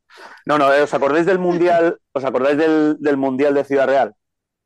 Mm, Sí, Sí. Pues eh, en un partido del grupo España-Portugal en... ¿Dónde fue? No recuerdo ahora exactamente en qué pueblo de Ciudad Real, en una de las sedes eh, eh, auxiliares y tal. Y una amiga portuguesa y tal me habló de ella. Dice, esta chica va a ser un pepino. Y te estoy hablando de hace ya unos cuantos años. ¿eh? A lo mejor casi 10 años. Sí, sí, Y tiene sí, 30, y o sea que. súper rápida, súper rápida, súper rápida, súper rápida. Entonces, ¿qué pasa? Que cuando tú estás acostumbrado a llegar a esos balones fácil y rápido, no te preocupes de cómo tienes que llegar más rápido eh, cuando ya no te. Eh, Entonces es lo que pasa, que eh, muchas, eh, y cuando ya vienes de una escuela, digamos, portuguesa, que tiene mucho más que ver con la escuela brasileña, van a muchos balones abajo con manos. Mm. Incluso entrenas específicos esos balones a manos, yendo a manos. Cuando nosotros aquí, o al menos yo, eh, y creo que la escuela española tiene, tiene que, mucho más que ver con eso, los, los balones abajo vamos con pie porque pensamos que es muy difícil bloquearlos, entonces esa ayuda con la mano te ayuda a cualquier mal rebote o cualquier y llegas mucho más rápido si tienes el, el- el centro de de abajo con la pierna y hacer el paso valla o espagat, como lo quieres llamar, es más sencillo para quitarte ese, ese marrón de en medio. Porque incluso si tú llegas tarde, tienes más posibilidades del despeje. Si llegas con manos, si llegas tarde, es gol siempre. ¿Qué pasa? Que es lo que le pasó a Ana Catarina. A lo mejor es un, par- un balón que si lo ves bien y con cierto espacio y con buena visibilidad lo sacas, digamos, con solvencia y aquí tú no la ves. Y más en un partido con tensión, etcétera. Entonces, eh, falla, falla técnicamente. Es un balón que en principio es mucho más sencillo de parar con el pie y que ella va con la mano y llega tarde. Pero exactamente igual que vuelvo a decir, perdón, es que soy esto offline, que, que, que esto, que Silvia falla en los goles porque si tú haces un, un gesto técnico que, cuya eh, motivo esencial es que no te pase el balón por entre las piernas, que es la cruz o la brasileña, y te pasa el balón entre las piernas, es que ha fallado. No que el balón, que el gol sea culpa suya, porque hay un montón de, de condicionantes anteriores, que es un tiro, que viene alguien, que viene un rebote, que viene y estás tapada por tu propia defensa, etcétera. Pero tú ya que sales ahí, lo que de verdad tú no puedes permitir es que te metan por, el- por entre las piernas. Si te mete por uno de los dos lados, pues eso ya no lo tapas tanto. Pero efectivamente, si tú haces un gesto técnico para que el balón no te entre por las piernas, pues lógicamente no puede entrar por las piernas. Y si te entra por las piernas, ha fallado. Es Sí. decir, que yo ya dije que para mí ha sido el, el- el enfrentamiento oficial entre España y Portugal con, con el peor nivel, con comillas, no vamos a salirnos de aquí Eh, eh, que, oh, qué malas son. No, no, no, no. Porque es que, eh, por ejemplo, eh, el año pasado todo el mundo dijo que o Silvia como estuvo, me parece que Silvia cuando estuvo espectacular fue en la primera final. Primera final que le gana España 4-0 lo gana Silvia. Sí. Para mí ese, ese Sí. partido de. Silvia es espectacular para llevarlo a las escuelas. ¿no? Sí, lo que pasa es que al final con un 4-0 queda más diluido a la, la, Eh, gente se acuerda del claro, y encima resultado, queda de muy los goles. pintón pararte los penaltis. ¿eh? Exacto, Eh, eso es. exacto. Lu- Le luce Eh. más la, la segunda final. Sí, sí, sí, sí. Sí, lo que pasa que, claro, es verdad que lo que tú dices, que algún fallo lo tiene a lo mejor en la semi y luego en la final no, se le, no, no, no ha hecho falta tirar de Silvia porque Ucrania, Nada. bueno, es verdad que tiene varios tiros, pero al final son tiros de Ana Sula desde 10, 12 metros arriba, que claro, hay que tener mucha fe para intentar meterle un gol por arriba a una portera como Silvia, también te digo, o sea, tirándole desde 12 metros, porque si le tiras a bocajarro, vale, pero claro, en fin. Entonces, bueno, yo quería sobre todo comentarlo, no porque sea una portera mala, como decía al principio, ¿no? Cuando se la, se la dejaba ahí a Alba, sino porque no me gustó un poco también la actitud, ¿no? Las caritas, los gestos, o sea, no transmitía lo que tiene que ser una, una líder, digamos. Pero bueno, Mm. Sí, más. mira, con la explicación que ha dado, que ha dado Paco, en lo de las porteras, la, la- la escuela brasileña, es que se ha visto en la portera de Ucrania, en la primera parte. Todos los balones que ha sacado con el pie. En vez de tirarse, ha sacado con la mano. Ese, ese balón que saca, que incluso se sorprende ella, Sí. es un paradón queda- descomunal. Es maravilloso, ¿eh? Esta es, esta, es, esta es de las que, esta es de las que tira la pierna y dices, "Puf, espero que llegue.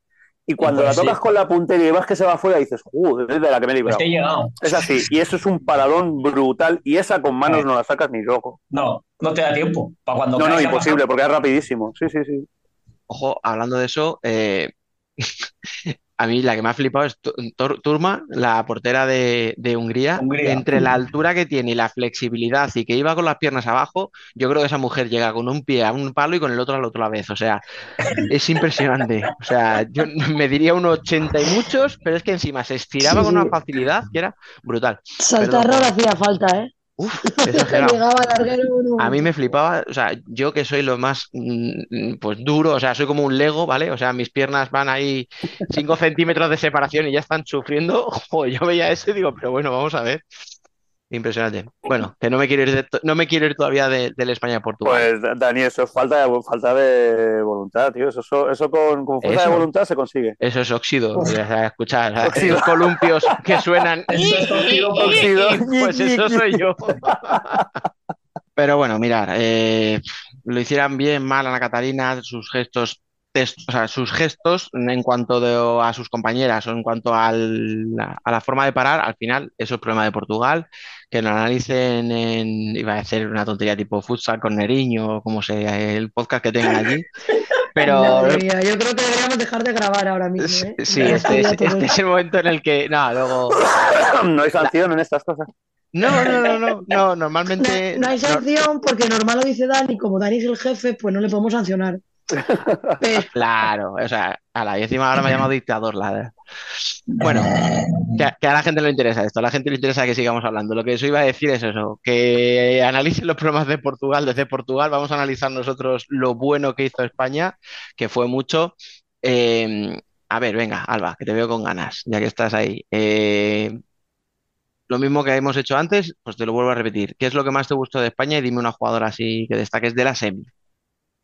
De la semi. Eh, Voy a decir Peque. Estoy, vamos, estoy jugando ahí sobre seguro, ¿eh? Es que no. Cuéntanos, ¿cómo es esa, porque- cómo es esa Peque? ¿Juega bien? Pues mira, es una chica nueva que nada, hizo los primeros 100 partidos. Nada, así. Y, y sí, al igual que has dicho antes que los gestos de Ana Catarina no eran los propios de una líder, creo que Peque sí supo ser esa líder que quitaba España para darle una energía al principio para esa remontada. Creo que fue imprescindible en el partido y en la semifinal. Sí, ha sido sobre seguro, pero te digo lo mismo que hablábamos antes, eh, es que cuando tienes razón no te la voy a quitar por, porque, porque vayamos a lo, a lo, a lo seguro, ¿no?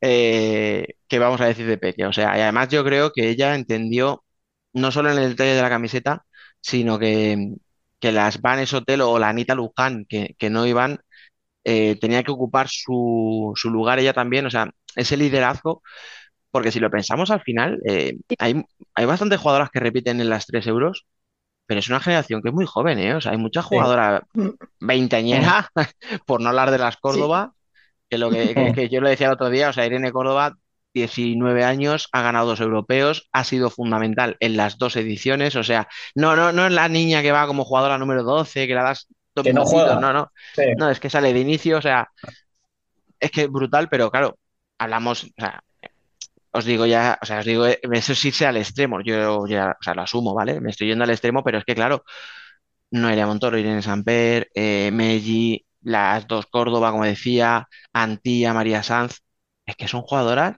que a Eurocopa cada dos años les Mm. pueden quedar 6 euros más, a lo mejor. Mm. Sí, es Por que, eso es te que- decía. Sí, dale, dale. sí, no, eh, eh, es que justo, justo, eh, aunque muchas veces eh, el- eh, Claudia se ha visto obligada por las circunstancias, eh, se ha hecho la renovación. En Mm. cambio, en Portugal no. Es, Eh, ahí y claro, y las jugadoras importantes de Portugal siguen siendo las mismas. Mm. Y, en cambio, en España, incluso cuando ha faltado Vane o ha faltado Anita como ahora, pues han salido a relucir y han sido importantes. Es que, es Sí. que yo también pondría como jugadora muy importante de la, de la Euro a Irene, Córdoba, porque ten en cuenta que, Sí, que viene con un esguince gordo y ha peleado y ayer incluso se volvió a hacer, o sea, el viernes después de marcar tiene un encontronazo y se vuelve a hacer daño y la tía sigue y sigue, o sea, enhorabuena porque eh, y creo que es una de las jugadoras importantes de la Euro, ¿eh? Y es dura Sí. lo que tú dices, o sea, la tía Sí, es sí. dura como, vamos, vamos. Es que eso hoy, se ha vuelto a lesi- hoy se ha vuelto a lesionar y ha vuelto a salir. Es que no, es que no está bien, es que no está bien, claro. Es el, es el mismo tobillo. Yo, a- yo a eso iba cuando he dicho antes lo de Portugal, que creo que se les ha pasado la. Es que si en España, aunque ellas estén en el siguiente europeo, es que España sigue, a lo mejor te sacan dos chiquillas más. Y ellas no sacan a gente. Ellas te juegan las mismas y además que se nota mucho cuando quitas a las cuatro de, de- del grupo y, y Sí. metes al banquillo. Entonces, por eso, te, por eso lo decía yo. Pues eso tiene dos posibles eh, respuestas a qué puede estar pasando en Portugal. Una, tiene una solución muy fácil, que es la que hablaba yo antes del seleccionador. Si el problema es que el seleccionador es. se aferra a las mismas jugadoras de siempre, le cambias y apuestas por alguien, pues no sé, si uno de las sub-19 de categorías inferiores o alguien que de verdad creas que pueda apostar por, por las chicas que vengan de abajo. Y si el problema es que lo que viene de abajo no es capaz de mejorar lo que está, ahí sí tiene un problema Portugal. Sí. Eh, eh, mira, eh, mm, yo no sé si eso puede ser mm, em, una eh, un indicador de lo que le pasa a la jugadora portuguesa. Es decir, por ejemplo, mm, que Jenny no esté en esta selección me parece alucinante, Sí, también. porque tiene un nivel mucho mejor que a lo mejor de cinco o seis jugadoras de este, de este Es que no sé está lo que ha podido pasar. o- está acostumbrada a competir, claro, pero es que y sí está estuvo en los acostumbrada últimos- a competir. ¿Qué pasa? Eh, el año pasado eh, se van FIFO y Yanis a, a-. Italia y se vuelven. Y se vuelven. No sé si es por dureza, porque no se ha acostumbrado, no sé qué y tal y cual, y se vuelven a casita, al, al lugar de confort que es Benfica. Pues no sé, a lo mejor tendrían que hacérselo ver a la hora de, Sí. de ver cómo es el buscar competir, etcétera. También eh, el asunto de que la liga portuguesa no es exactamente como la española, que nosotros estamos buscando un ese de, de profesionalismo, etcétera, y en Portugal parece que todavía no se dan esos pasos. Mm. Pero, lógicamente, la Liga Española es muchísimo más competitiva y que luego, a la hora de partidos importantes y con tensión, las jugadoras de la Liga Española están muchísimo más acostumbradas. Y, y para una que tienes que es no sé por qué Jenny no, no va, porque Claro. me parece Es- una jugadoraza y que me ha gustado toda la vida desde que la llevo, llevo viendo jugar. ¿eh? Y yo, por Mm. ejemplo, añadiría que la preparación para el europeo, ya lo hablamos la semana pasada, pero insisto, Sí. no era lo mismo enfrentarse a Brasil que enfrentarse a Ucrania. Sí. No, y no podemos ahora, que no nos pueden acusar de, claro, es que a todo lo pasado, no, no, nosotros ya la semana pasada No. decíamos, prefiero No, sí. perder dos partidos Dos con Brasil, partidos con Brasil, sí. y se ha demostrado, Y- lo hemos dicho al principio, además- España llegaba mucho mejor. La segunda, la segunda rotación, lo hablábamos en el partido, la segunda rotación que estaba Yanis sola, eh, Sola. cambió. Tuvo que cambiar la segunda rotación al final, porque si no ponía a alguien con Yanis, es que daba igual balones a Yanis y luego no había nada más. Y en Pero- defensa era un cromo. Pero volvemos a las mismas. eh, pero el seleccionado tampoco propone. O sea, yo decía, si No, todo mejora. claro. Claro, o sea, vale, Yanis es pivot y Carla Vanessa es pivot, y como son pivot, solo puede jugar con una. Eh, intenta en un momento probarlas a las dos juntas. Si es que Yanis era la que más juego te generaba y no hizo su mejor partido, creo, con España, pero bueno, pero es la que más te generaba al final te da. Y Carla Vanessa es que, es que tiene el gol, o sea, es que esa tía lleva el gol, o sea, no Mm. es muy, no es muy bonito de ver, no es una tía muy elegante, o sea, pero es efectiva. O sea, ha metido cinco goles en dos partidos y llevaba otros seis en la fase de grupos, o sea, que es una tía que tiene el gol. Entonces, pruébalas. Y al final Yanis está tiene más capacidad de caer a banda, ¿no? Porque es más ligera a lo mejor o porque es más rápida. Carla Vanessa no, es más, más pivo de, de- de fijación de toda la vida. Bueno, pues no sé, pero pruébalas juntas. Luego, claro, llevas a esas chicas jóvenes y no las dio minutos, o sea, la- las dio minutos en la, en la, en el tercer y cuarto puesto. Si Pero en las dos comparamos, euros, en las dos euros igual, es que Mm. en las dos euros anteriores jugaban cinco o seis jugadoras. No jugaban más. Bueno, escucha, que, que, eh, vamos a seguir con España. A ver, me habéis dicho por ahí nombres, eh, me habéis dicho Irene Córdoba, me habéis dicho, Alba, se me ha olvidado, ¿a quién has destacado tú? Perdona. Ah, Peque, sí. No, no, de verdad, de verdad que se me ha olvidado, Lo eh, dicho que- serio, ah, vale, vale.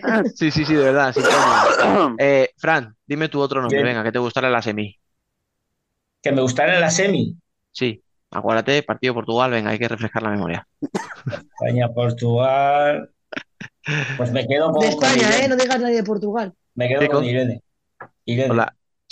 Bueno, pues ya está, ha No, salido, la- la ha Córdoba. salido. La Córdoba, ¿eh? La Ah, Córdoba. vaya, joder. Fran, venía con el discursito ya preparado, macho, y me lo has cortado, te he hecho, tío. te la he hecho, ¿eh? Te la he hecho. La he hecho a propósito, Dani. Tú, este sí que me ha- Qué cabrón, me ha regateado, pero muy a gusto. Te, te, te he tirado, te he tirado el caramelo ahí.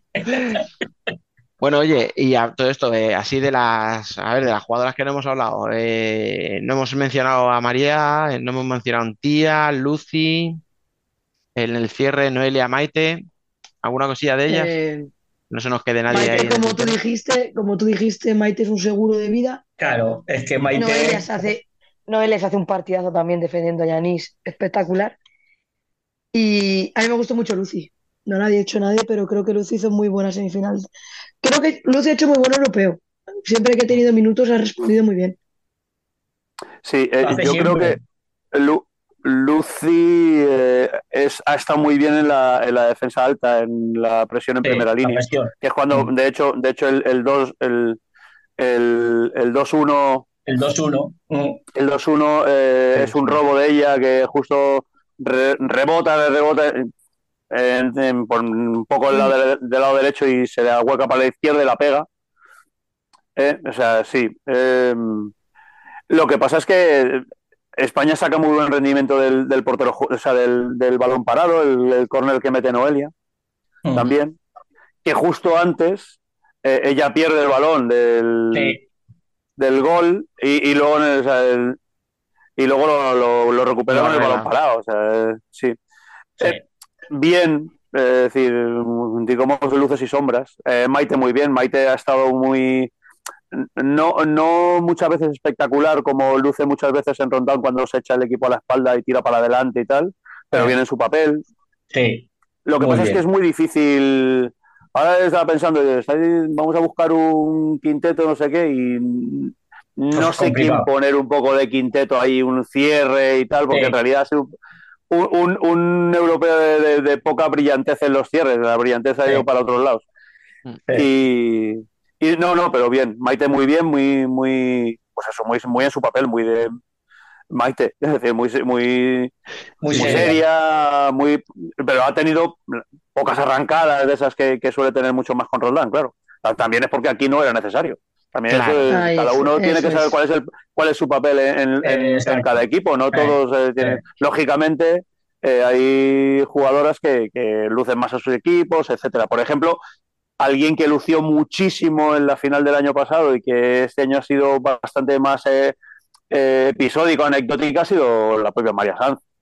Que el año pasado estuvo ahí en la pelea y cuando el partido se puso feo y perro y tal, estuvo ahí como una Mm. jabata y aquí como no ha hecho falta, el protagonismo lo lleva a otras jugadoras.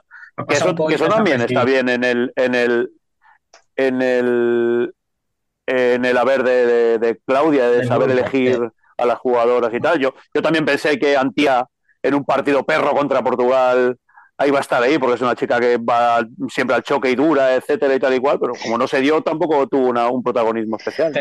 Bueno, alguna que otra se soltó, ¿eh? Sí, pero a ver, porque Antía en un partido, si no se mete con alguien y no pega cuatro empujones, no es claro. Sí, no el A, a- a ver, habéis A la pasado a con la final y te dice Antía, ya, pero es que, pero es que no he pegado yo.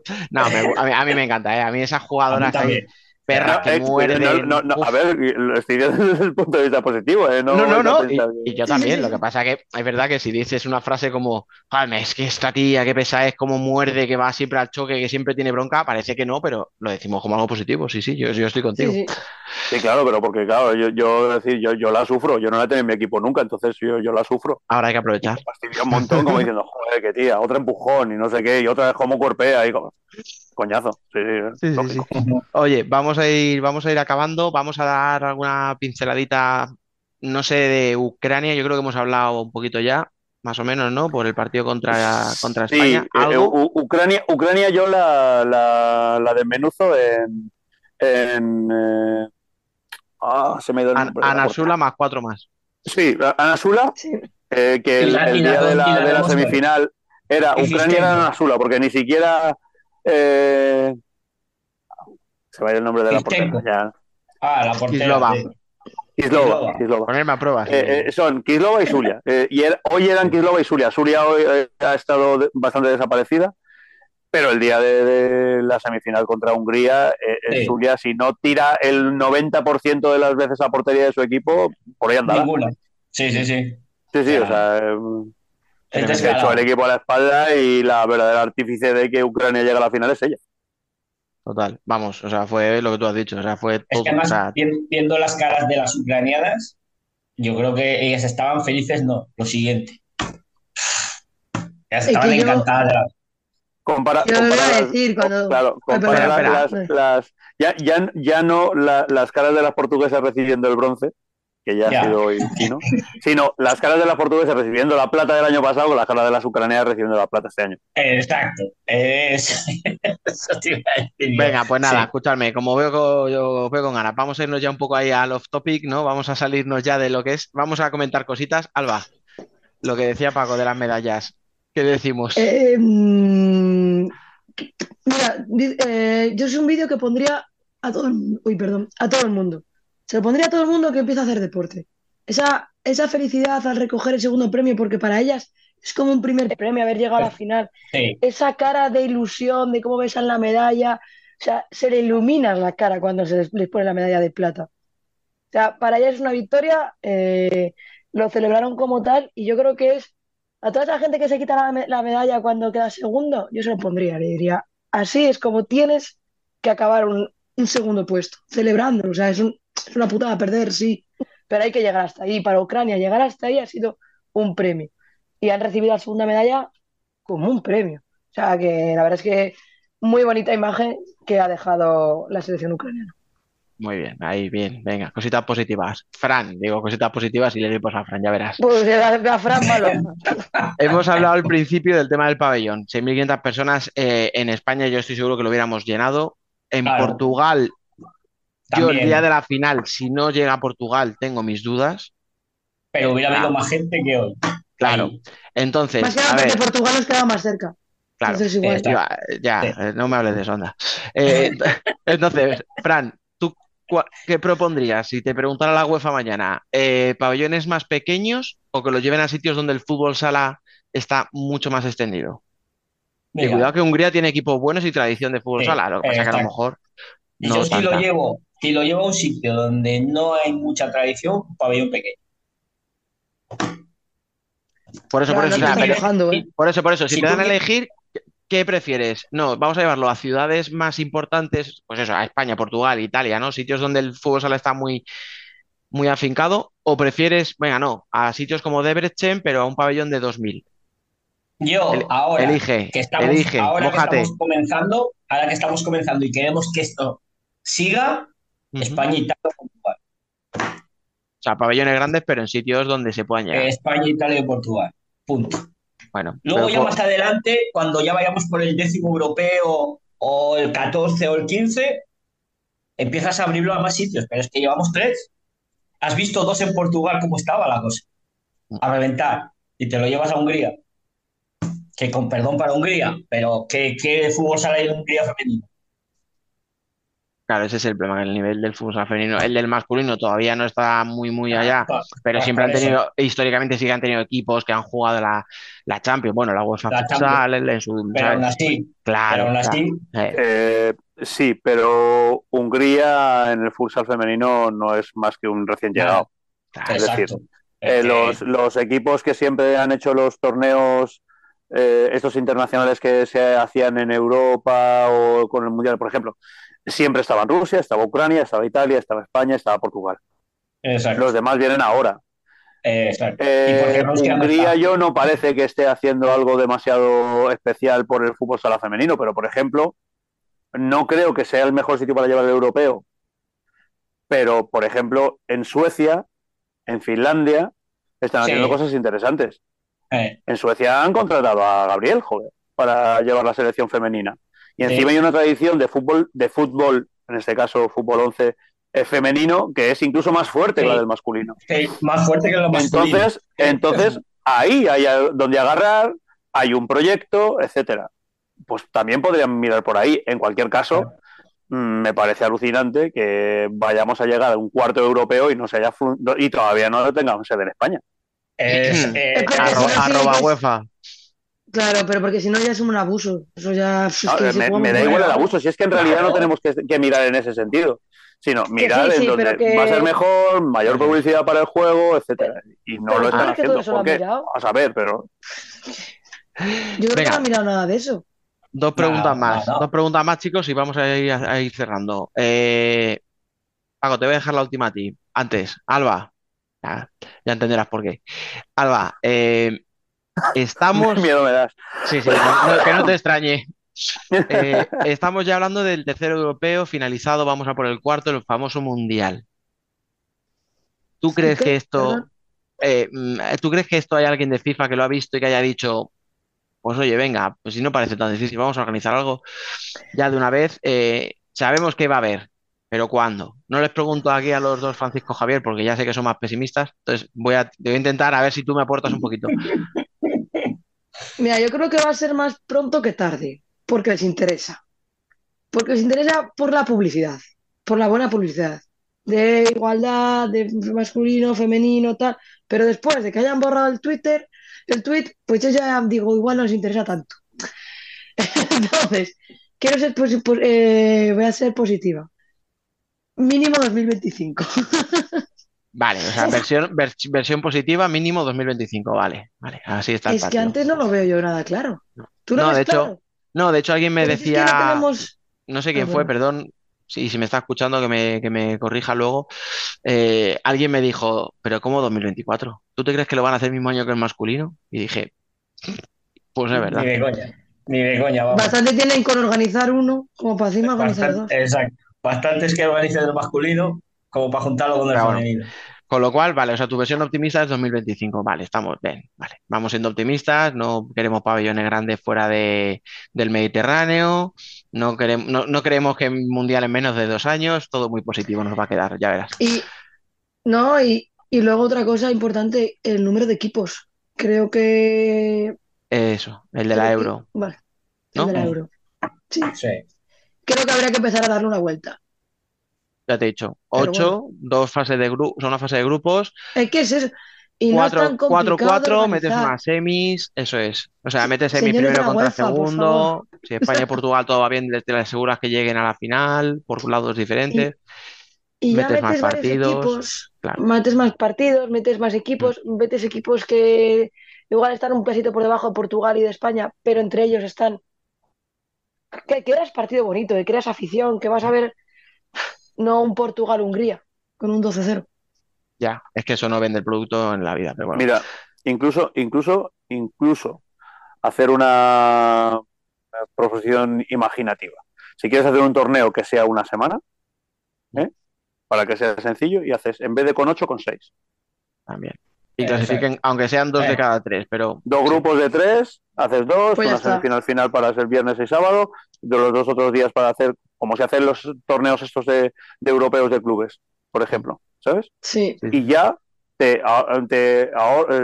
aseguras que entra Italia, que pueda entrar Suecia o Finlandia o alguno, algún outsider que, que haga más. Y, y, y entonces tú ya, con esos grupos, además con cabezas de, serie, ya sabes que va a haber un- un- una semifinal eh, con dos equipos buenos. ¿sabes? O sea, eh, Pues sí, eh, sería. algo, algo más. Eh, no Ah, fiarlo hay que dar otro sorteo. paso. Eso es, hay que dar Claro, otro hay que hacer pasito. algo, sí, sí, evidentemente. Venga, y la última pregunta, te decía Paco, eh, hemos tenido la Eurocopa en Teledeporte, buenas audiencias, yo creo, ¿no? O sea, lo del lo más visto del viernes de la semifinal contra Portugal fue el final del partido, ¿no? O sea, de España con Portugal, o sea que bien, eh, incluso buenos datos del Ucrania-Hungría que ni nos iba ni nos venía. Hoy por lo menos hemos podido ver el partido por el tercer puesto, cosa que lo que decíamos, siendo el partido que era, no nadie apostaba por ello. O sea, no te voy a preguntar por las audiencias, te voy a preguntar por los comentaristas. ¿Algo que decir?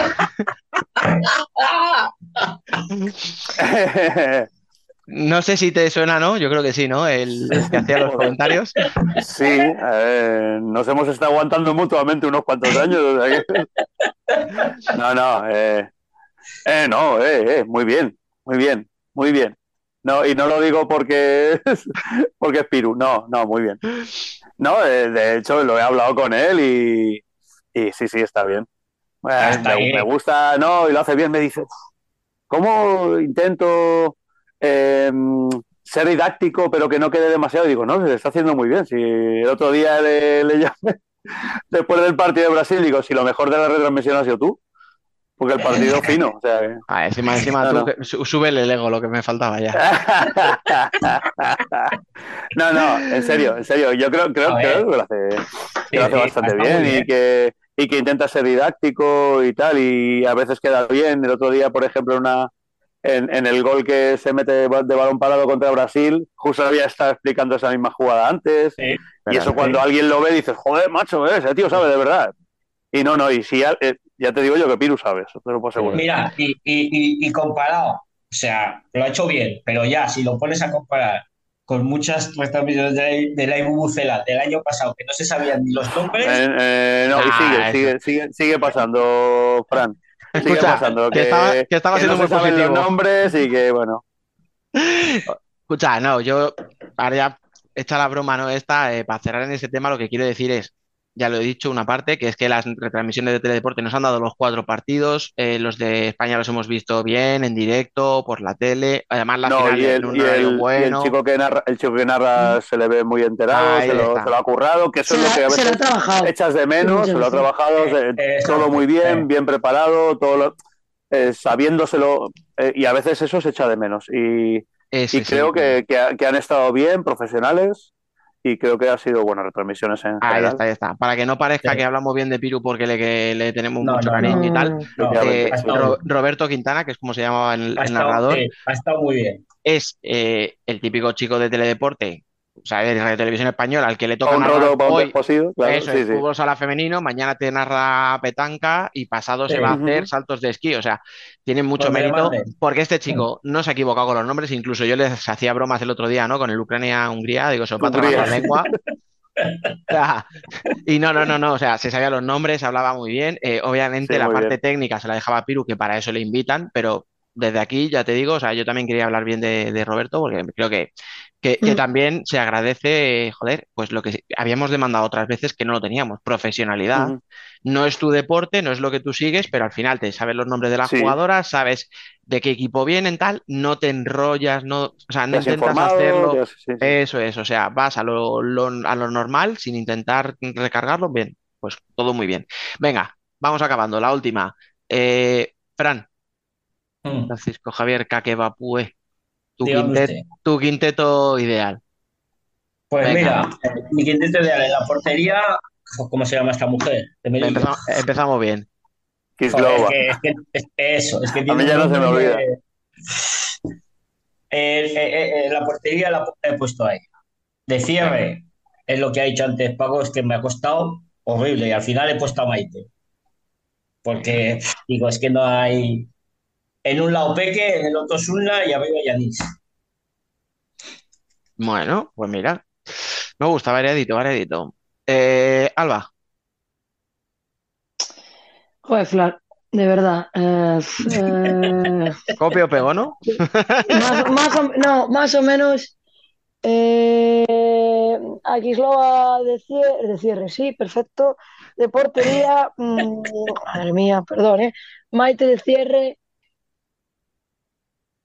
Es que no, no, no puedo decir el mismo. Eh, eh, Shula una banda, Peca otra banda y arriba te voy a poner.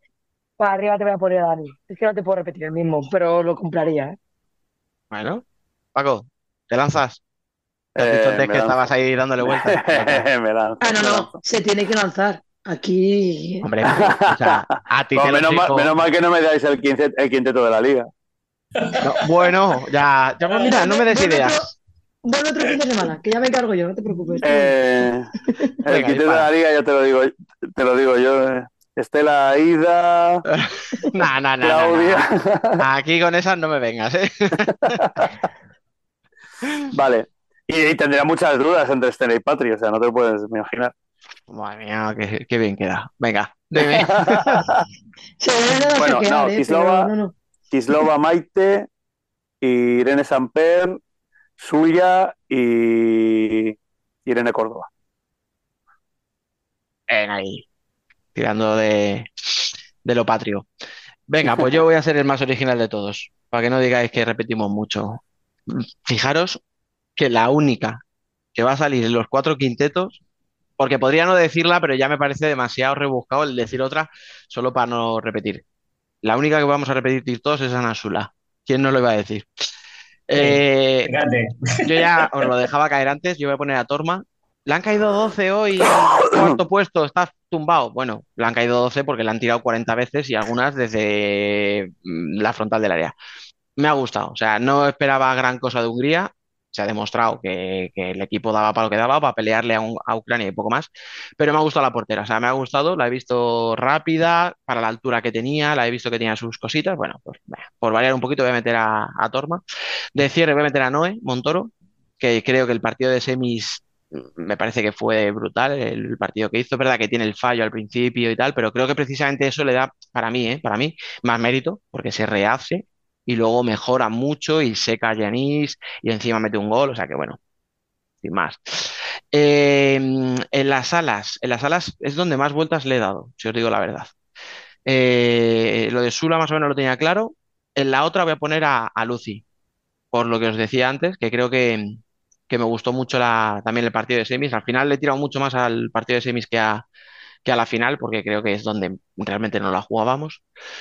Y arriba, eh, para meter a una de cada equipo, voy a meter a Carla Vanessa, por lo que os decía también antes. Porque es que es una tía que, que en una selección como Portugal eh, eh, el gol lo aportaba ella y el carácter, así que Yo, Bueno. yo he tenido mis dudas, pero dejar ahí colgada así a la campeona con menos y tal, y Carla Vanessa sin entrar, sí podía haber entrado. Escucha, yo he sido una de cada equipo y de España dos. ¿Qué pasó? He ganado. Un poquito ahí. Eso sí, todo bien. políticamente correcto. No vaya a ser que un día me inviten a Debrecen y me echen en cara, ¿sabes? Ah, es que tú no nos metiste esa. Bueno, pues por si acaso, desde aquí yo quiero que mucho. solo van a invitar a Dani, porque al resto nos van a invitar porque no. no. Bueno, hablando de invitar, ha sido un placer teneros aquí, pero va siendo hora de, de ir finiquitando, que, que es muy tarde y aquí algunos, algunos yo no, mañana yo no trabajo, pero algunos tendréis que Joder. Ah, yo tampoco. Yo, ¿Solo trabaja Fran? esa Virgen del Amor Hermoso. Pero para eso vives en Canarias, ya, ya nos das por saco bastante con ese tema todos los días. Eh, Cambio a trabajar mañana por vivir en Canarias, no te jodes. ahí, ahí está.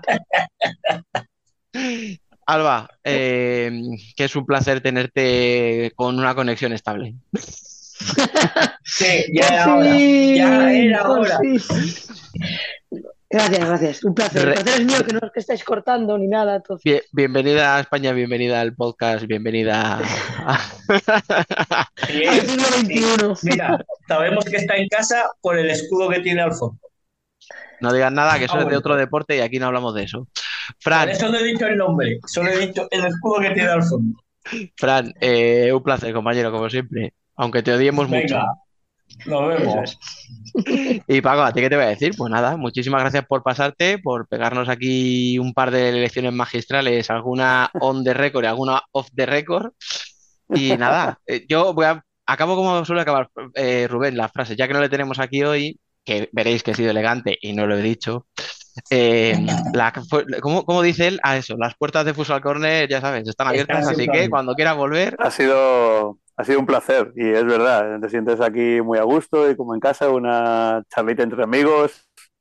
Eh, encantado, encantado. Muchas gracias por invitarme. nada, a ti por, por venir, chicos. Eh, lo dicho, que somos campeonas de Europa. Hasta la semana que viene.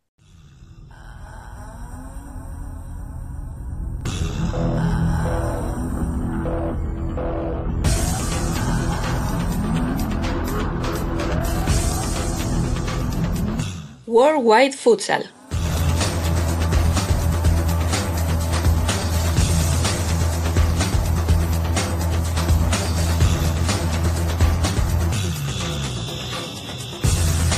Turno de fútbol sala internacional, turno de Worldwide Futsal. Mi nombre es Alejandro Méndez y hoy, tristemente, no me puede acompañar el habitual, no me puede acompañar Emen Riso, pero para compensarlo tenemos invitada especial directamente desde Argentina, May Ferrari. Bienvenida, ¿qué tal? ¿Cómo te va, Alex? Bueno, gracias por la invitación y un placer estar acá con ustedes. Pues eh, ya que te tenemos aquí, vamos a hacer un programa especial dedicado al eh, fútbol sala sudamericano. Vamos a empezar por, por Brasil, que es lo más reciente, esa Supercopa brasileña de la que salió campeón Joinville tras ganar 4 a 1 a Magnus en la final y por lo tanto Joinville será el segundo representante brasileño en la Libertadores del próximo mes de mayo, de la que hablaremos un poquito más adelante. Pero antes, ya que tenemos en Argentina, pues vamos a hablar un poquito del fútbol sala por allí, hablando de otra Supercopa, la de Argentina, como digo, que se celebró hace ya un par de semanas, hace dos fines de semana, en la que Boca salió campeón tras eh, vencer en los penaltis al Almafuerte, un equipo de primera división C. Y ya hablamos un poquito de este torneo en el programa anterior, pero ya que tenemos aquí a Mai, que además es eh, encargada de prensa precisamente en Boca, eh, cuéntanos un poco cómo fue ese, ese campeonato. Eh, bien, la verdad que muy bien. Obviamente poder colaborar con el club donde uno trabaja y que justamente salga campeón, ¿no? Boca es el vigente campeón y, y- y el bicampeón, digamos. Es un placer comenzar el año así. Eh, una Supercopa interesante porque tuvo como finalista un equipo de la Primera C. Dejó a rivales que eh, fue interesante ver esos partidos porque dejó atrás a un San Lorenzo, ¿no? Con todo lo que significa. Eh, también a un equipo como Franja de Oro que le ganó a Barracas, que es el actual candidato, por lo menos que representante argentino que va a ir a la Copa Libertadores este año. Eh, entonces me parece que eso le dio un color diferente. Eh, eso marca el crecimiento que están teniendo las otras categorías de- del futsal argentino. Y seguimos hablando de fútbol argentino porque este último fin de semana arrancó la primera división. ¿cómo fue esta primera jornada del campeonato liguero en Argentina? Bueno, bien, comenzaron por suerte tanto en la rama masculina como femenina. La, masculina del día viernes al domingo, el día domingo un solo partido. Todavía restan por disputarse dos más. Eh, no sé si hubo sorpresas, obviamente que esto recién empieza. Si bien los equipos que se dividieron los títulos el año pasado, tanto Boca, San Lorenzo como Barracas, eh, comenzaron ganando. De hecho, estuve en el partido de San Lorenzo, pudo ganarle muy bien a Ferro en su cancha, un equipo que también eh, tiene siempre un muy buen nivel, es protagonista. Boca le ganó a Pinocho en su cancha un 2 a 0 el día de ayer. Eh, y Barracas también, lo mismo, eh, que bueno, son los equipos que de alguna forma u otra pudieron festejar el año pasado. Después no, no haya algún, no, no hubo algún resultado que me haya llamado la atención, obviamente, como digo, no, es el inicio de todo. Todavía restan dos partidos muy interesantes, uno probablemente muchos de ustedes lo sigan, que es el, el Banfield de Emma Santoro, que va a estar enfrentando a, a Chicago, que es el equipo que acaba de ascender. Eh, así que son, son lindos partidos para ver. También Hebraica Kimberley, si no me equivoco, Hebraica que, que se armó muy bien para este año, con Kimberley que tiene ahí eh, como, como líder al gallego Sánchez, ¿no?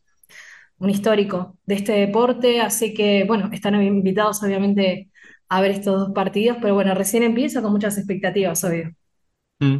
Y mencionaba anteriormente la Copa Libertadores del próximo mes de mayo, del 21 al 28 en Caracas, Venezuela.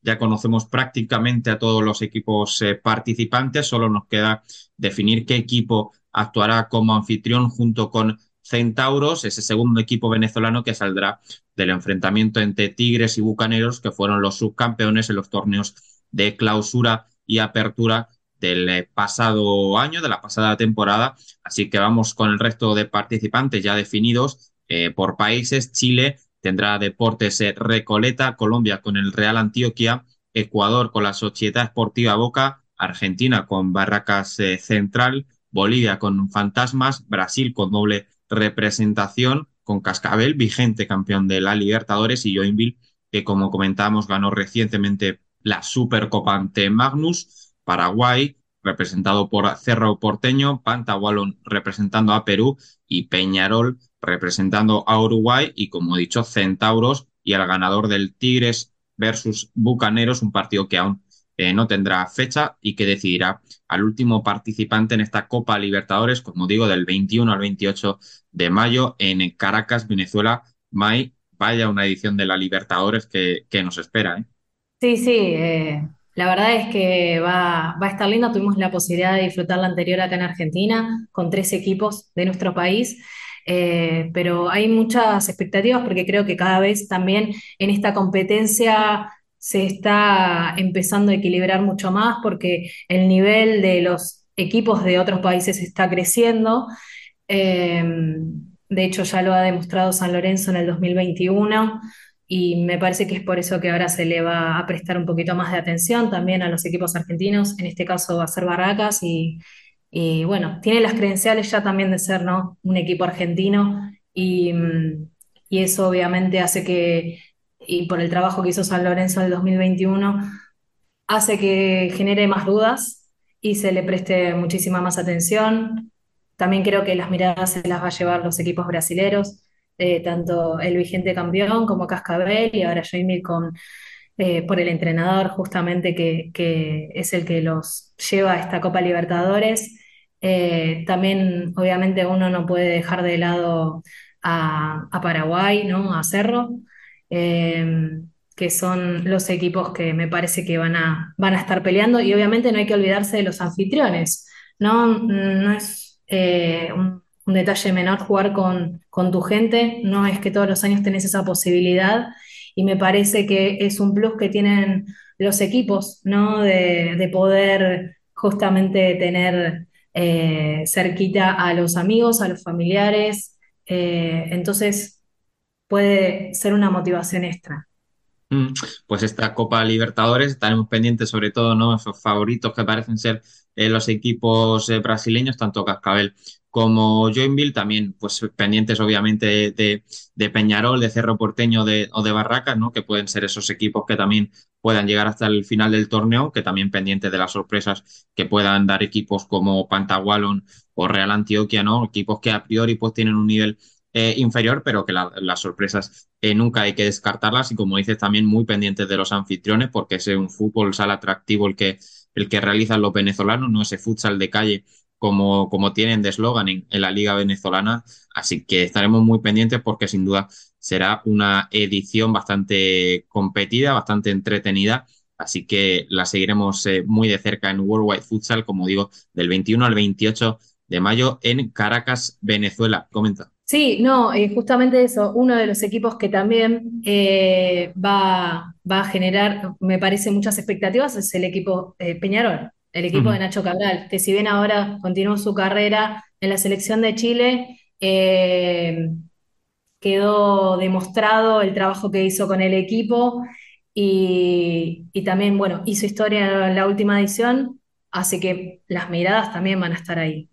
Mm, Puede ser uno de esos equipos, ¿no? Que pueda romper a lo mejor la hegemonía brasileña o, argentina que, se desarrolla durante los últimos eh, años, temporadas de esta Libertadores. Así que, como digo, eh, pendientes y seguimos hablando de Libertadores, pero nos pasamos un poquito al lado de la comunicación porque en la pasada eh, edición de la Libertadores, que fue precisamente en Buenos Aires, tuviste el placer o el honor, digamos, ¿no? De ser cronista para esta competición. Imagino que una experiencia inolvidable, ¿no?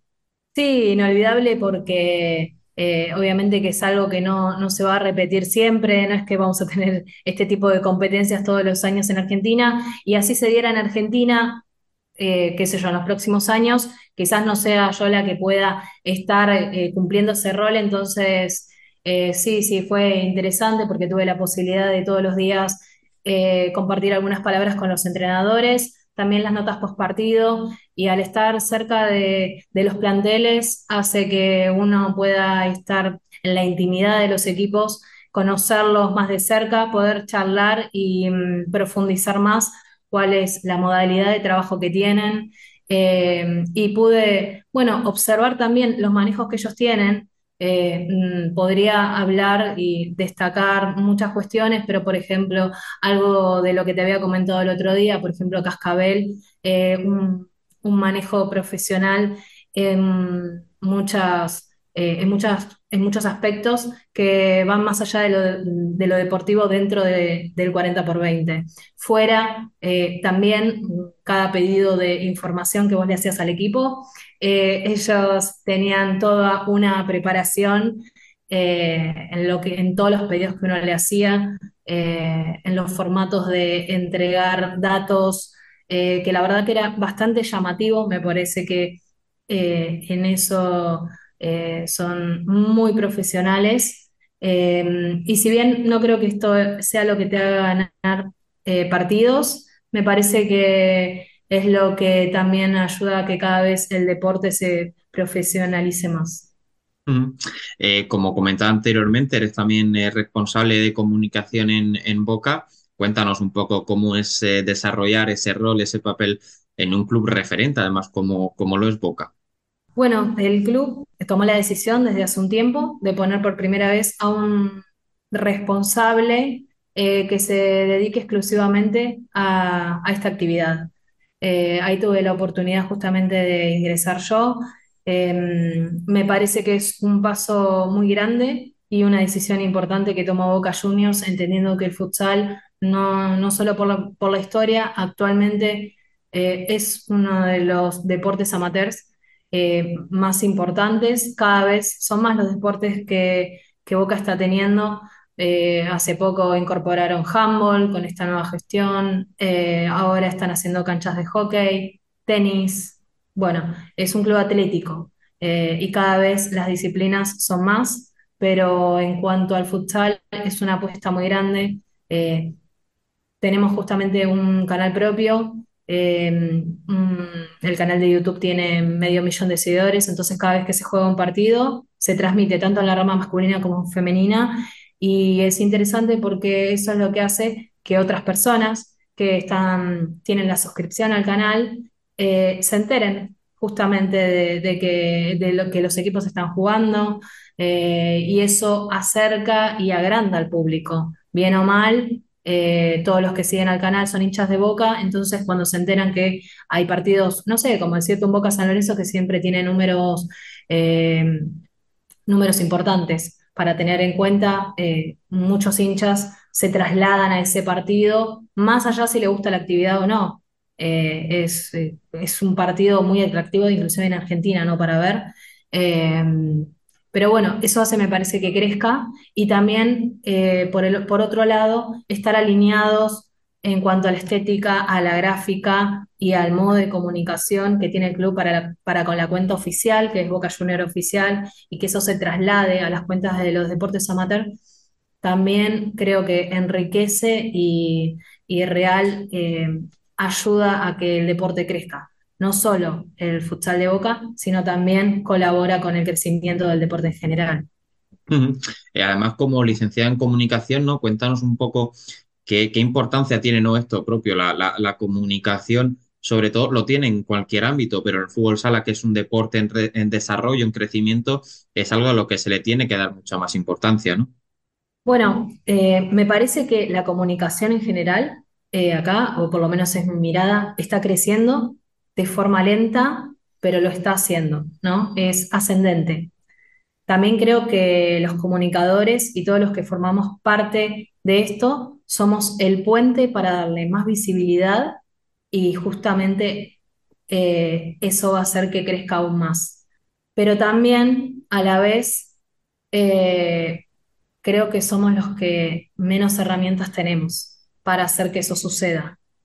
Entonces, muchas veces esto se termina trasladando a todas las personas que aman mucho este deporte, que dan el doble, un granito de arena más, para que justamente ayudar a ese avance. Pero bueno, como digo, es lento porque no siempre se cuenta eh, y no siempre los equipos de comunicación, de hecho, a veces hay equipos que no tienen tampoco a alguien de comunicación eh, para ayudar y colaborar y comunicarlo más. Siempre digo que uno no se enamora de lo que no conoce. Entonces, ah, si vos no le das a conocer a la gente, ¿cómo a la gente se, le va a gustar justamente este deporte?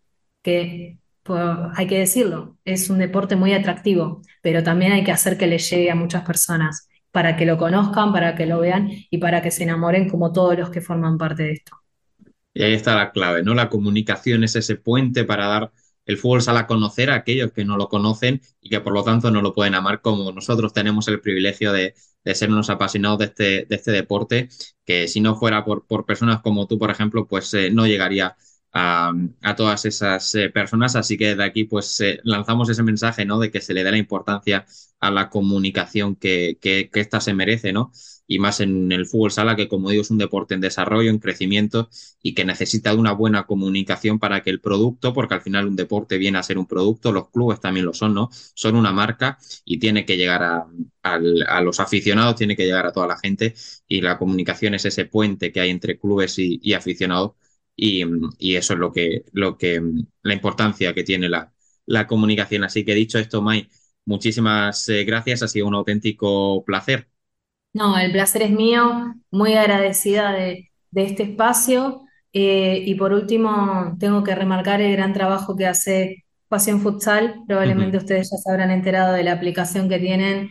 eh, es increíble y siempre lo digo, pareciera que ellos fueran 100 y sin embargo son pocos, pero el amor que tienen es eh, tan grande pa- para con este deporte que, que bueno, eso hace que se, que se vea eh, ese amor se, yo creo que, le- que llega, que llega, que todos se dan cuenta el gran trabajo que hacen, también Red Audiovisual, probablemente ustedes puedan disfrutar mucho de los partidos de la liga de acá, eh, con el correr de este año, a través de Red Audiovisual, que es una productora, una productora que también eh, está teniendo una gran participación, está haciendo un trabajo estupendo. Y bueno, obviamente a los colegas de acá que también hacen un esfuerzo cada día eh, en poder transmitir y hacer que el deporte crezca. Pues sí, son pilares eh, fundamentales para el crecimiento del fútbol sala, como decimos, además de manera altruista en muchos casos, y lo comentaba con Emen yo precisamente la semana pasada, creo que fue con el anuncio de esa aplicación, como comentábamos, eh, de, de Passion Futsal, que es esa gente la que de verdad hace que, el fútbol sala crezca, eh, dando a conocer a todo el mundo que el fútbol sala está ahí, que el fútbol sala merece la pena y mucho. Así que también nuestro agradecimiento como colegas a, toda esa gente de Argentina que hace que el fútbol sala eh, crezca, los amigos, como ha dicho, de Pasión Futsal, de Red Audiovisual y todos esos eh, periodistas eh, que, que están por ahí haciendo que, que el deporte crezca. Nuestro abrazo y, y nuestra enhorabuena por su trabajo. Así que con esto eh, nos vamos eh, a despedir. Muchísimas gracias, Mai. Bueno, no, gracias a ustedes nuevamente y el saludo obviamente para todo el equipo. Y muchísimas gracias a todos los que nos escucháis. Nos volvemos a oír la semana que viene con más Fútbol Sala Internacional. Chao. Termina así nuestro programa vigésimo sexto de la temporada, 143 desde el comienzo, tiempo suficiente para contar las tres victorias de España en la Eurocopa femenina, deseando que no pasen otros 143 antes de que podamos vivir el primer mundial oficial, echamos ya la persiana a este programa con el firme deseo de que sigáis disfrutando del fútbol sala porque merece y mucho la pena. Recordad también que podéis seguirnos en nuestras redes sociales para estar al tanto de cuanto sucede en el mundo del fútbol sala visitar nuestro canal de YouTube y nuestra página web y conversar en el chat de Telegram donde os aseguramos que no os aburriréis. Volveremos como siempre el martes que viene. Hasta entonces, sed felices.